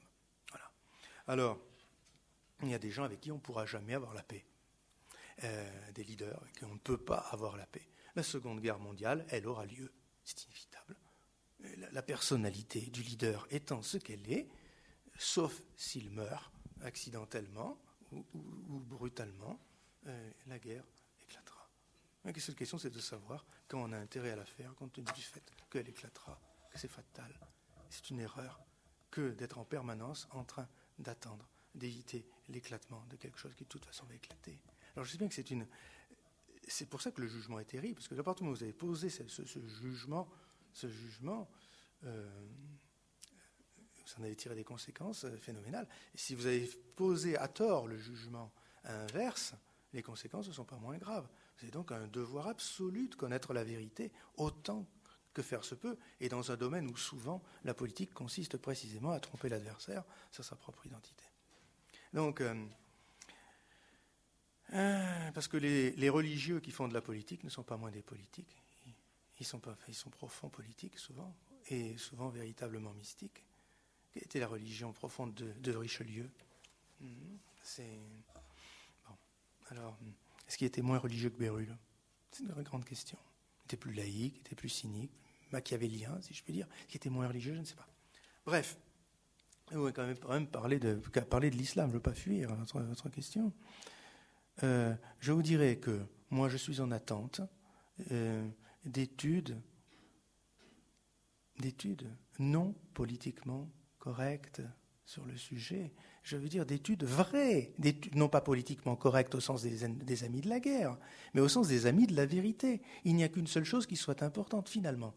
La question, les gens se demandent, est-ce que euh, c'est une grosse, est-ce que c'est une pneumonie ou est-ce que c'est un cancer du poumon? Voilà la question. Si c'est une pneumonie, c'est une pneumonie. Si c'est un cancer du poumon, c'est un cancer du poumon. Il faut savoir la vérité. Si vous ne cherchez pas la vérité, vous ne la trouverez pas. Est-ce que après, il y a des problèmes méthodologiques de découverte. Qu'est-ce que ça veut dire que trouver la vérité euh, dans ce domaine-là? Et ce qui me semble clair, en tout cas, ce qui me semble clair, en tout cas, euh, c'est que euh, une religion, pourquoi une religion est-elle automatiquement une politique? Réponse il faut voir quel est le statut qu'elle accorde aux causes secondes. En termes de, si vous voulez, philosophiquement, la cause première, c'est Dieu. Les causes secondes, ce sont les êtres qui exercent une, action, réelle, mais qui ne sont pas Dieu. Or, il est certain que, si je comprends bien là encore, euh, l'islam se présente comme ce qu'on appelle un occasionnalisme pour la plupart de l'occasionnalisme, c'est-à-dire une, euh, quasi mise entre parenthèses des causes secondes. C'est Dieu qui fait tout, si je peux m'exprimer ainsi. Donc les causes secondes sont quasiment la causalité des causes secondes quasiment résorbée dans, la causalité de la cause première. Dans ces cas-là, ça a quelques conséquences très importantes, parce que la raison, la liberté, le pouvoir politique, etc., sont de l'ordre des causes secondes. Si donc on atténue, on, amoindrit considérablement l'existence, l'existence des causes secondes, et, eh bien, euh, forcément, on aboutit à une, causalité universelle et immédiate de la divinité sur tous les domaines de l'existence. Et, ça, c'est l'ordre, et c'est la loi. Et par voie de conséquence, euh, les, conséquences politiques sont en effet ce que vous dites. Ça ne veut pas dire qu'il n'y a pas de différence entre la politique et la religion, mais ça veut dire que la causalité divine assume, pour ainsi dire, assume. On voit bien que, ce, que le processus, que, euh, il ne pas que dans la loi de Moïse, dans le Deutéronome, les lois divines règle tout jusqu'aux récoltes, la, façon dont il faut traiter son bœuf, etc. Enfin, euh, euh, s'occuper des puits, etc. Les, successions, euh, bref, toutes les, toutes les questions. C'est un droit complet. Ensuite, il y a dans, la loi nouvelle, dans la loi nouvelle, il y a, si je puis dire, une concentration de l'existence théologale sur, sur, sur, un certain nombre de points essentiels le reste étant laissé, je dirais, à la responsabilité à la fois de la prudence personnelle et puis des pouvoirs, des pouvoirs temporels, parce que Dieu euh, ne va pas s'intéresser, euh, je ne sais pas moi, à la voirie ou, euh, aux autoroutes. Enfin, c'est très estimable, il faut le faire, mais c'est pas, c'est indifférent. Enfin, c'est pas indifférent à la façon dont les hommes le font, mais, en soi, ça, veut dire, il n'y a pas besoin que Dieu se déplace pour nous dire comment on règle les autoroutes. Voilà, c'est ce que. Alors après, je pense, c'est un rapport euh, philosophique entre les causes. Autrement dit, la grande question que moi je veux poser, c'est ceci. L'occasionnalisme qui existe, euh, qui existe, il y a au moins deux occasionnalistes, en, si j'ai bonne mémoire, en philosophie occidentale, le père Malbranche euh, et un, obscur hollandais qui s'appelait Hoylings. Enfin bon, peu importe. Et alors, la question que je veux poser, c'est dans la tradition musulmane, l'occasionnalisme philosophique est-il total et intégral ou est-ce qu'il y a euh, des écoles qui ne sont pas occasionnalistes et qui donc laissent place à la responsabilité, euh, une, certaine, une forme plus proche de la nôtre, euh, telle que nous l'entendrions, soit, chrétien, soit qu'ancien. Je dis, euh, si je rappelle mes souvenirs, je crois qu'il y a une école philosophique, une école, une école musulmane sur 11 euh, ou 12, je ne me rappelle plus, et qui, en effet, Moutazilite, je ne me rappelle plus, je crois, euh, s'il y a des spécialistes, ils peuvent le dire, qui, qui, je dirais, est assez, serait assez thomiste, si vous me permettez l'expression, hein, dans, ce, mais elle est extrêmement minoritaire. Est-ce que, le, est que le peuple entre dans ces questions? Euh, Est-ce que, euh, est que la masse des gens euh, adhère à la moralité populaire qui, adonne, avec le sens du bien et du mal et donc la responsabilité comment, comment le fatalisme s'accorde-t-il en quelque sorte avec le sens de la responsabilité? Tout ça, je n'ai pas de réponse.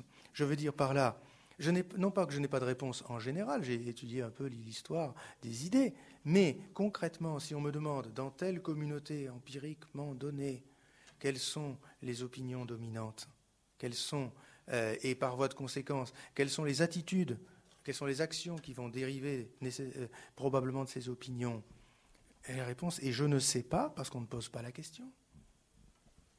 On ne pose pas la question. Mais euh, vous comprenez, et, surtout parce qu'on est terrifié à l'idée de poser la question pour, des pour les raisons qu'on a dit, parce que l'État n'ose pas être l'État.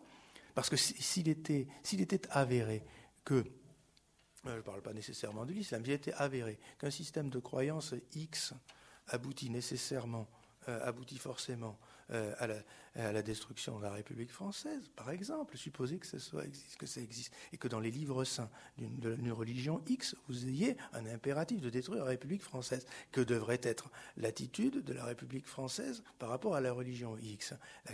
Ce serait soit de se convertir à la religion X, soit de dire, de prendre les mesures euh, nécessaires pour que euh, la République française ne soit pas détruite. Ce sont ce qui seraient des mesures de pouvoir. Encore faudrait-il qu'on euh, puisse penser au pouvoir. Vous comprenez bien que nous arrivons à un moment où on ne peut plus se permettre euh, d'avoir euh, une politique qui manque à ce point de sérieux, qui se contente de gérer de 24 heures en 48 heures des espèces de, de pop-up, de, pop-corn de, sujets d'actualité, cependant que les administrations, heureusement et laborieusement, euh, plus ou moins d'ailleurs souvent euh, en connivence avec divers lobbies, règlent les immensités des questions qu'il faut régler chaque jour, euh, mais qui, dont on ne peut pas parler parce qu'on est occupé par toutes sortes de sottises qui, vont, qui vont défrayer la chronique pendant trois jours avant qu'on se mette à parler d'autre chose. C'est pas une politique sérieuse, ça. Je veux dire. Donc, euh, il me semble que le problème de l'islam en Occident est un problème absolument, euh, c'est un des deux problèmes, euh, je pense, plus fondamentalement du point de vue géopolitique global, c'est vraiment la question du pouvoir spirituel qui, est posée, n'est-ce pas? Avec la rivalité, une certaine rivalité pour le pouvoir spirituel. Il faut, pas, faut prendre cette chose très au sérieux. Ce n'est pas une affaire de terrorisme et de police c'est bien, autre chose. Euh, et hum, un problème, euh, ce problème ne peut pas être résolu euh, de manière rationnelle si les politiques n'acceptent pas d'avoir une, attitude moins politicienne et je dirais plus, plus comme, le, comme Bonaparte, je veux dire. Qu'en est-il de l'essentiel de la religion en question? Qu'en est-il sociologiquement de la réalité des situations. Et avec des gens qui ne vous fabriquent pas des, euh, exposés pour faire carrière, des, des, mémoires ou des thèses ou des rapports uniquement pour faire carrière, pour faire les malins, euh, pour se rendre intéressant ou pour prendre le pouvoir dans le sens du poil, mais tout simplement pour dire la vérité, parce qu'elle a seulement la vérité qui est utile et que si on ne la connaît pas, on va partir dans des folies et on va faire n'importe quoi de l'utilité insubstituable de la vérité et de la responsabilité, de la responsabilité des citoyens euh, à cet égard. Avec la nécessité, bien entendu, de la liberté académique complète, la liberté académique complète, mais complète sérieuse, justement, se laisser déterminer par la vérité, accepter se laisser discuter, parce qu'on n'a pas la science infuse et on peut se tromper. C'est. Euh, donc, je vous dirais tout simplement qu'on ne peut pas résoudre raisonnablement euh, cette question euh, en tant que citoyen aujourd'hui, parce que, à supposer même que vous ou moi, ou bien d'autres personnes dans cette salle, nous soyons compétents pour répondre, en quelque sorte en général, en considérant euh, la religion en question sous le péché éternitatis, sous l'aspect de ou dans son naissance, à supposer que ça ait un sens euh, tout à fait acceptable, et il resterait, il resterait tout un ensemble d'éléments empiriques euh, sur lesquels nous ne pourrions pas avoir d'informations, précises.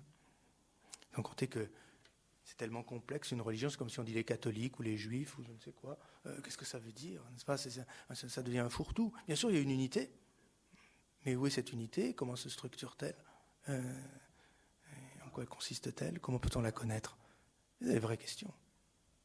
Donc il faut, il faut une science politique profonde une philosophie politique profonde au service de l'État, sachant que la seule façon de servir de l'État quand on fait de la science, c'est de chercher honnêtement la vérité et de mettre le pouvoir en face de ses responsabilités en lui disant voilà quels sont les faits. On pas essayer de le manipuler en lui donnant des trucs qui vont lui faire raisonner à deux travers. C'est la, loyauté du renseignement. Nous sommes des citoyens qui ne sommes pas renseignés. Ce que disait Jean Guiton. Je suis mille fois plus informé que quand j'avais 20 ans, disait-il, et je ne suis pas plus renseigné qu'avant.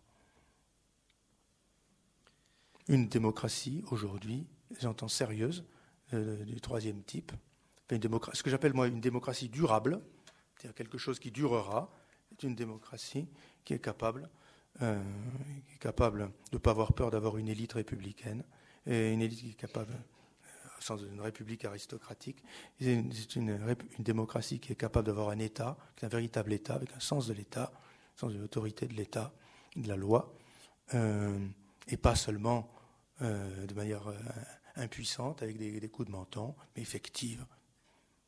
L'autorité effective se manifestant dans le fait qu'elle est obéie et respectée. Et, il faut que cet État comprenne ce que c'est que le pouvoir et la légitimité du pouvoir de l'État, qui est une force en face du déchaînement toujours possible de la violence. Et que ceci ne soit pas une imposture, parce que l'État lui-même est capable de ne pas laisser dériver son pouvoir vers la malhonnêteté et la violence. Tout ça, il y, a, il y a un problème de rationalité dans notre pays, qu'il n'y a pas de renseignement. Euh, le peuple, même les élites, ne sont pas suffisamment renseignés. Euh, l'information, c'est de l'information, c'est du gouvernement de l'opinion, si vous voulez, en trop grande partie. Euh, la presse étrangère n'est pas forcément comme ça, ça dépend, y a souvent un peu mieux. Il faut connaître les langues étrangères. Et puis, et puis il y a un problème d'éthique, pareil évident. Et donc il y a un problème de confiance. C'est tout. Donc je pense que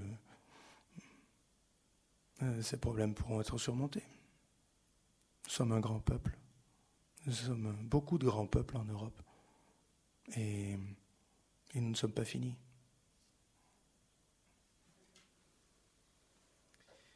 Si le professeur est d'accord, je pense que nous avons encore le temps pour une question. Vous voulez la poser? Pourvu qu'elle soit brève et que la réponse soit proportionnée. Donc si vous avez une question encore, ne la ravalez pas trop vite en vous disant tant pis, j'ai pas eu le temps. Profitez-en. Ne pensez pas que votre question ne mérite pas d'être posée, ça n'existe pas. Monsieur, on va vous donner le micro.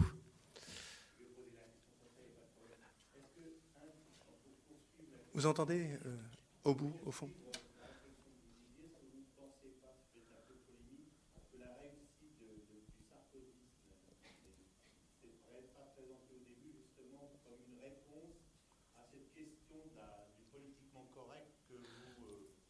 que, vous citiez. Le fait qu'il le soit euh, ou qu'il ne le soit pas est une autre question, mais est-ce que ça n'a pas été une des racines de son, de son intérêt, je dirais?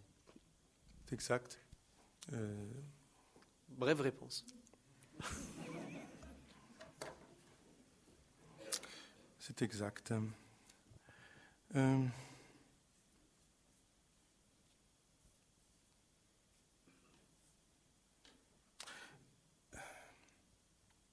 je crois que euh, on aurait tort de faire euh, du chef de l'État la, la, cause de tous les maux, au sens où on est vraiment là dans, un, dans une organisation des choses où, euh, quelle que soit la valeur des personnalités, elle se trouverait, elle se trouverait annulée par une logique générale qu'ils ne peuvent pas maîtriser. Alors le problème, c'est qu'à mon avis, pour maîtriser des problèmes de cette ampleur, qui, qui demandent euh, une toute autre forme de, de politique, la capacité de dire je ne sais pas. Ça demande réflexion. Nous allons consulter des gens qui savent. On ne va pas écouter les sondages parce que les gens ne savent pas. Et ce dont on a besoin, c'est de savoir. Euh, ce n'est pas une question urgente. Ou, euh, plus méchamment, enfin, cette question n'est pas de mon niveau. Allez voir le sous-directeur du ministère concerné ou demander au préfet, et payer pour ça. C'est pas infamant. Question du niveau du préfet, c'est quelque chose d'important. Mais ça ne concerne pas le président de la République. Donc, comme disait De Gaulle, n'emmerdez pas le président avec vos petites affaires. Vous comprenez? Donc, euh, ou bien, euh, ou bien euh, dire, ben voilà, bon, si on ne fait rien, on est en faillite. Bon. bon. Et les discussions sur le bouclier fiscal, c'est des, des, discussions quoi, sur allez, 1,5% du problème. Ça, c'est insignifiant. Alors ça occupe, ça occupe, ça fait vivre des gens, c'est insignifiant. Bon. Dire la vérité. Dire la vérité. Savoir la vérité. Savoir, essayer de savoir. Et honnêtement. Pas, j'entends, mais c'est vraiment, et là pour le coup, c'est vraiment une, réforme savoir la vérité, même si elle m'est désagréable. Au sens, au sens de Saint Paul, si le Christ n'est pas ressuscité, notre foi est vaine. C'est fini, on, on ferme la boutique, on fait autre chose. Comprenez? Et puis voilà. On pensait qu'on avait une bonne idée, on la teste, une mauvaise idée, poubelle, on passe à autre chose. N'est-ce pas? Donc c'est l'honnêteté intellectuelle élémentaire. Donc cette honnêteté intellectuelle élémentaire, cette honnêteté intellectuelle profonde, c'est ça qui doit nécessairement régir le politique. Donc, on parlait à parler, c'est parler à propos, c'est pas communiquer. Donc, il y a des choses, c'est trop discours, c'est trop compliqué, euh, c'est trop compliqué, euh, c'est trop compliqué, c'est trop compliqué pour plusieurs choses. Je peux vous dire des généralités, mais les généralités ne suffisent pas à, fonder la décision. Il faut encore deux choses pour que la décision soit raisonnable. Il faut une connaissance extraordinairement euh, précise et, et, et, à jour et fine de la particularité de la situation dans son historique. Et ça, excusez-moi, il faut quatre heures pour l'expliquer, et encore si vous êtes intelligent et, que vous avez un background. Et puis d'autre part, euh, et puis, euh, et puis, et puis, et puis, il faut le jugement de prudence. Alors, il faut être bon dans le jugement de prudence. Il faut que j'y fasse. Et, donc, euh, c'est que l'expérience qui peut vous montrer que ben, vous êtes prudent, vous ne l'êtes pas. Vous ne savez pas faire, donc il faut faire autre chose. Vous, êtes expert, vous conseillez, vous êtes ceci, vous êtes cela. Euh, vous n'êtes pas décideur. Parce que, vous allez vous planter et planter tout le monde avec. C'est comme ça. Alors, euh, il y a aujourd'hui une politique qui est complètement euh, absorbée par, par la communication. Je me rappelle, si je peux continuer un, instant, je me rappelle une très intéressante très très intéressante étude de la Harvard Business Review sur le, profil des, décideurs économiques qui, faisaient les, qui obtenaient les meilleurs résultats. J'entends, ils avaient pris, euh, je crois, 200, 200, les 200 entreprises américaines qui avaient, surperformé constamment pendant 25 ans. Ils s'étaient posé la question de savoir euh, quelle était l'explication de ce, phénomène. Et ils avaient dit, on ne veut pas entendre parler du leader, ça n'a absolument aucun sens, c'est parfaitement superficiel et inintéressant. Cherchez. Alors, ils, avaient envoyé une batterie de chercheurs, enfin à l'américaine, avec des moyens démentiels. Ils ont fait un point de situation au bout de six mois. Ils ont dit l'hypothèse est idiote. À l'évidence, c'est le leader. Il nous faut des bons leaders. Alors, pour, il faut donc le problème de la sélection des bons leaders. Alors, cette étude est elle-même intéressante parce qu'elle dit que, grosso modo, parmi les leaders qui peuvent prétendre accéder au niveau suprême, il y a ce qu'ils appellent le level 5 et le level 4. Alors, le level 4, c'est. Euh, enfin, je ne veux pas être polémique, hein, mais le level 4, c'est quelqu'un. Euh, ils sont tous très intelligents, très travailleurs, très volontaires, très, très, ce n'est pas n'importe qui. Hein. il, faut, y a un ticket d'entrée, un prix très élevé pour, euh, pour ça. Mais euh, le, niveau 4, euh, le, niveau 4, le niveau 4, il se caractérise par. c'est Jean-Marie Messier, quoi, si vous voulez. Un esbrouf extraordinaire, un torrent d'énergie, une, mobilité ahurissante, etc., etc., etc euh, type, comme on dit, me fatigue, euh, pompelaire, hein, plus. c'est, non, c'est, enfin bref, c'est épuisant, quoi. Le, le niveau 5, c'est-à-dire ceux qui surperforment. Alors ces gens-là se caractérisent par ceci un succès extraordinaire initial et une retombée euh, en général euh, particulièrement, particulièrement pénible. La grande leçon de cette étude qui, est, faite pour les conseils d'administration en vue de la nomination des chefs exécutifs officers, n'est-ce pas, des PDG, donc euh, euh, dit en substance ne choisissez surtout pas pour le premier poste des niveaux 4.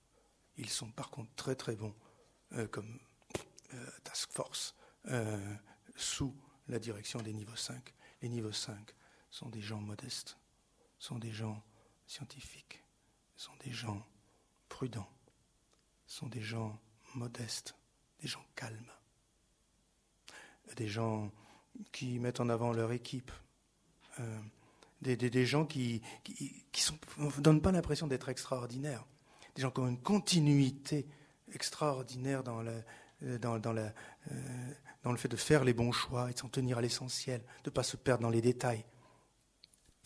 Un management extraordinaire, c'est-à-dire qui, se réserve absolument l'essentiel et qui laisse et qui, délègue astucieusement et, qui laisse s'exercer la subsidiarité des responsabilités, etc., etc. Bon, c'est ça les niveaux 5. Alors le problème aujourd'hui, c'est que euh, le, système médiatique et communicationnel est monté de telle sorte qu'on ne peut faire accéder au, euh, au poste numéro 1 que des personnalités de niveau 4 et que les personnalités de niveau 5 sont irrémédiablement barrées. Donc ce système est d'une sottise et absolument ahurissante. On va s'arrêter sur cette parole encourageante.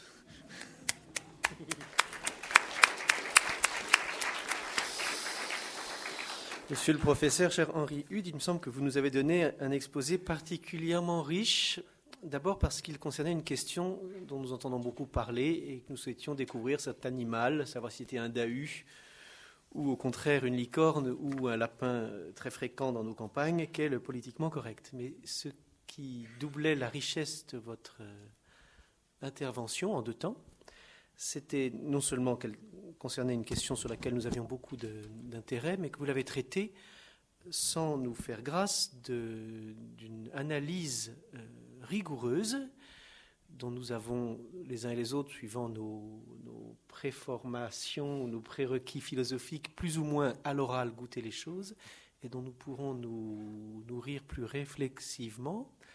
Bref, nous pourrons relire le texte quand vous l'aurez publié dans le, volume qui rassemblera les conférences de cet atelier que Chantal Delsol et Jean-François Mattei ont voulu proposer au Collège des Bernardins afin que l'on puisse ici aider notre société c'est-à-dire nous-mêmes, au fond, euh, à, vivre la transition dans laquelle se trouve la modernité, c'est-à-dire l'héritage qui nous vient des Lumières et de ce qui les précède, des Lumières qui ont oublié ce qui les précède et qui aujourd'hui cherchent dans ce qui les précède les moyens de s'adapter à des temps plus durs.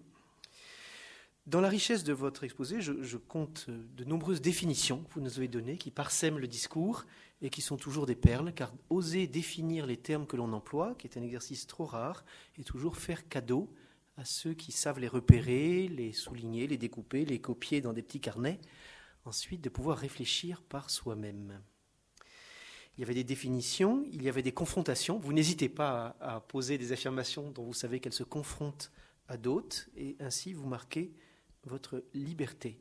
Et la liberté est une des conditions de la pensée, donc nous vous remercions beaucoup. Mon deuxième point, il n'y en a que trois, c'est, outre la richesse de votre propos, de vous remercier de sa dimension très contemporaine. Être contemporain, ça demande déjà de connaître une réalité, d'y être adéquat autant qu'on le peut, de faire l'effort de l'esprit qui est capable de se faire toutes choses, ce qu'il aime et ce qu'il aime moins, pour trouver avec honnêteté, avez-vous dit, avec honnêteté, la manière dont l'autre se comprend lui-même. Et appliquer à la religion, c'est évidemment extrêmement rare dans un pays que nous connaissons assez bien, qu'est la France, où l'on ne cesse de comprendre la religion que parce qu'elle n'est pas. La religion ONG, la religion structure sociale, la religion parti politique, etc. Et je pense que c'est pour chacun de nous, très gaulois, qui mettons souvent le politique au-dessus du religieux et cherchons à juger d'abord si le théologien qui nous parle est de droite ou de gauche, avant de savoir si nous pouvons entrer dans ce qu'il nous dit, et s'il est musulman ou chrétien, ou si est, je ne sais pas quoi, catholique ou protestant, avant de savoir s'il nous dit quelque chose de vrai et quelque chose de nouveau. Donc dans cet effort de connaissance, c'est un des chemins pour être contemporain et donc pour être adéquat. Mais pour être contemporain, il faut une autre chose que connaître une situation, il faut pouvoir en prendre distance. On n'est pas contemporain de ce à quoi on colle, parce qu'on n'arrive pas à le comprendre, parce qu'on est englué dedans. Et vous êtes appuyé euh, largement sur d'autres sources philosophiques du XVIIe siècle, du XVIIIe siècle ou de l'Antiquité, faisant apparaître aussi la manière dont le christianisme vous aide comme euh, sol euh, personnel et comme nourriture offerte à tous dans nos pays pour juger ce qui, dans notre milieu contemporain, doit être apprécié euh, selon des critères de vérité qui ne sont pas ceux forcément de nos contemporains, mais qui nous aident à orienter notre marche aujourd'hui. Je termine par une anecdote. J'ai un beau-frère euh, américain qui, au moment de repartir vers les États-Unis il y a six mois, me dit Antoine, il y a un problème, c'est que les Français ne sont pas individualistes. je dis oh, écoute, là, David, ton flair euh, me surprend un peu. Par moi, je trouve les Français extrêmement individualistes, même très égoïstes, ne pensant qu'à eux-mêmes et leur petite sphère individuelle. Les familles n'existent plus. Euh, chacun vit avec euh, deux frigidaires, deux voitures, deux appartements, etc. Non, non, c'est pas du tout ça. Être individualiste, c'est penser par soi-même. Si c'est ça que tu appelles être individualiste, je suis d'accord avec toi. Les Français ne sont pas individualistes. Tu as raison, ils le sont dans un autre sens. Donc merci de nous apprendre à être en ce sens très américain peut-être, individualiste au sens d'être capable de penser et de, mettre au sommet cette euh, capacité à, se nourrir d'une tradition, euh, de plusieurs traditions et de ce qui ne fait pas partie de nos traditions pour penser par nous-mêmes. Chantal Elsol et Jean-François Mattei ont invité pour le mois de février Guy Hermet, euh, qui nous aidera à poursuivre notre réflexion, car nous sommes vraiment dans un atelier et euh, vous êtes. Euh, c'est le 2, le 2 décembre, la prochaine. La démocratie est-elle dépassable? Vous êtes invité non seulement à, nourrir dans la durée pour éviter le, le zapping, pour construire une réflexion, mais vous êtes invité aussi à faire connaître autour de vous le travail qui se fait ici, afin que cette expérience puisse être profitable à tous ceux de vos amis que vous aimez et à tous ceux des gens avec lesquels vous aimez discuter et dont vous pensez que ce qui se débat ici peut les intéresser, quelle que soit leur position personnelle. Est-ce que vous voulez ajouter quelque chose avant que nous renvoyions l'Assemblée à son dîner?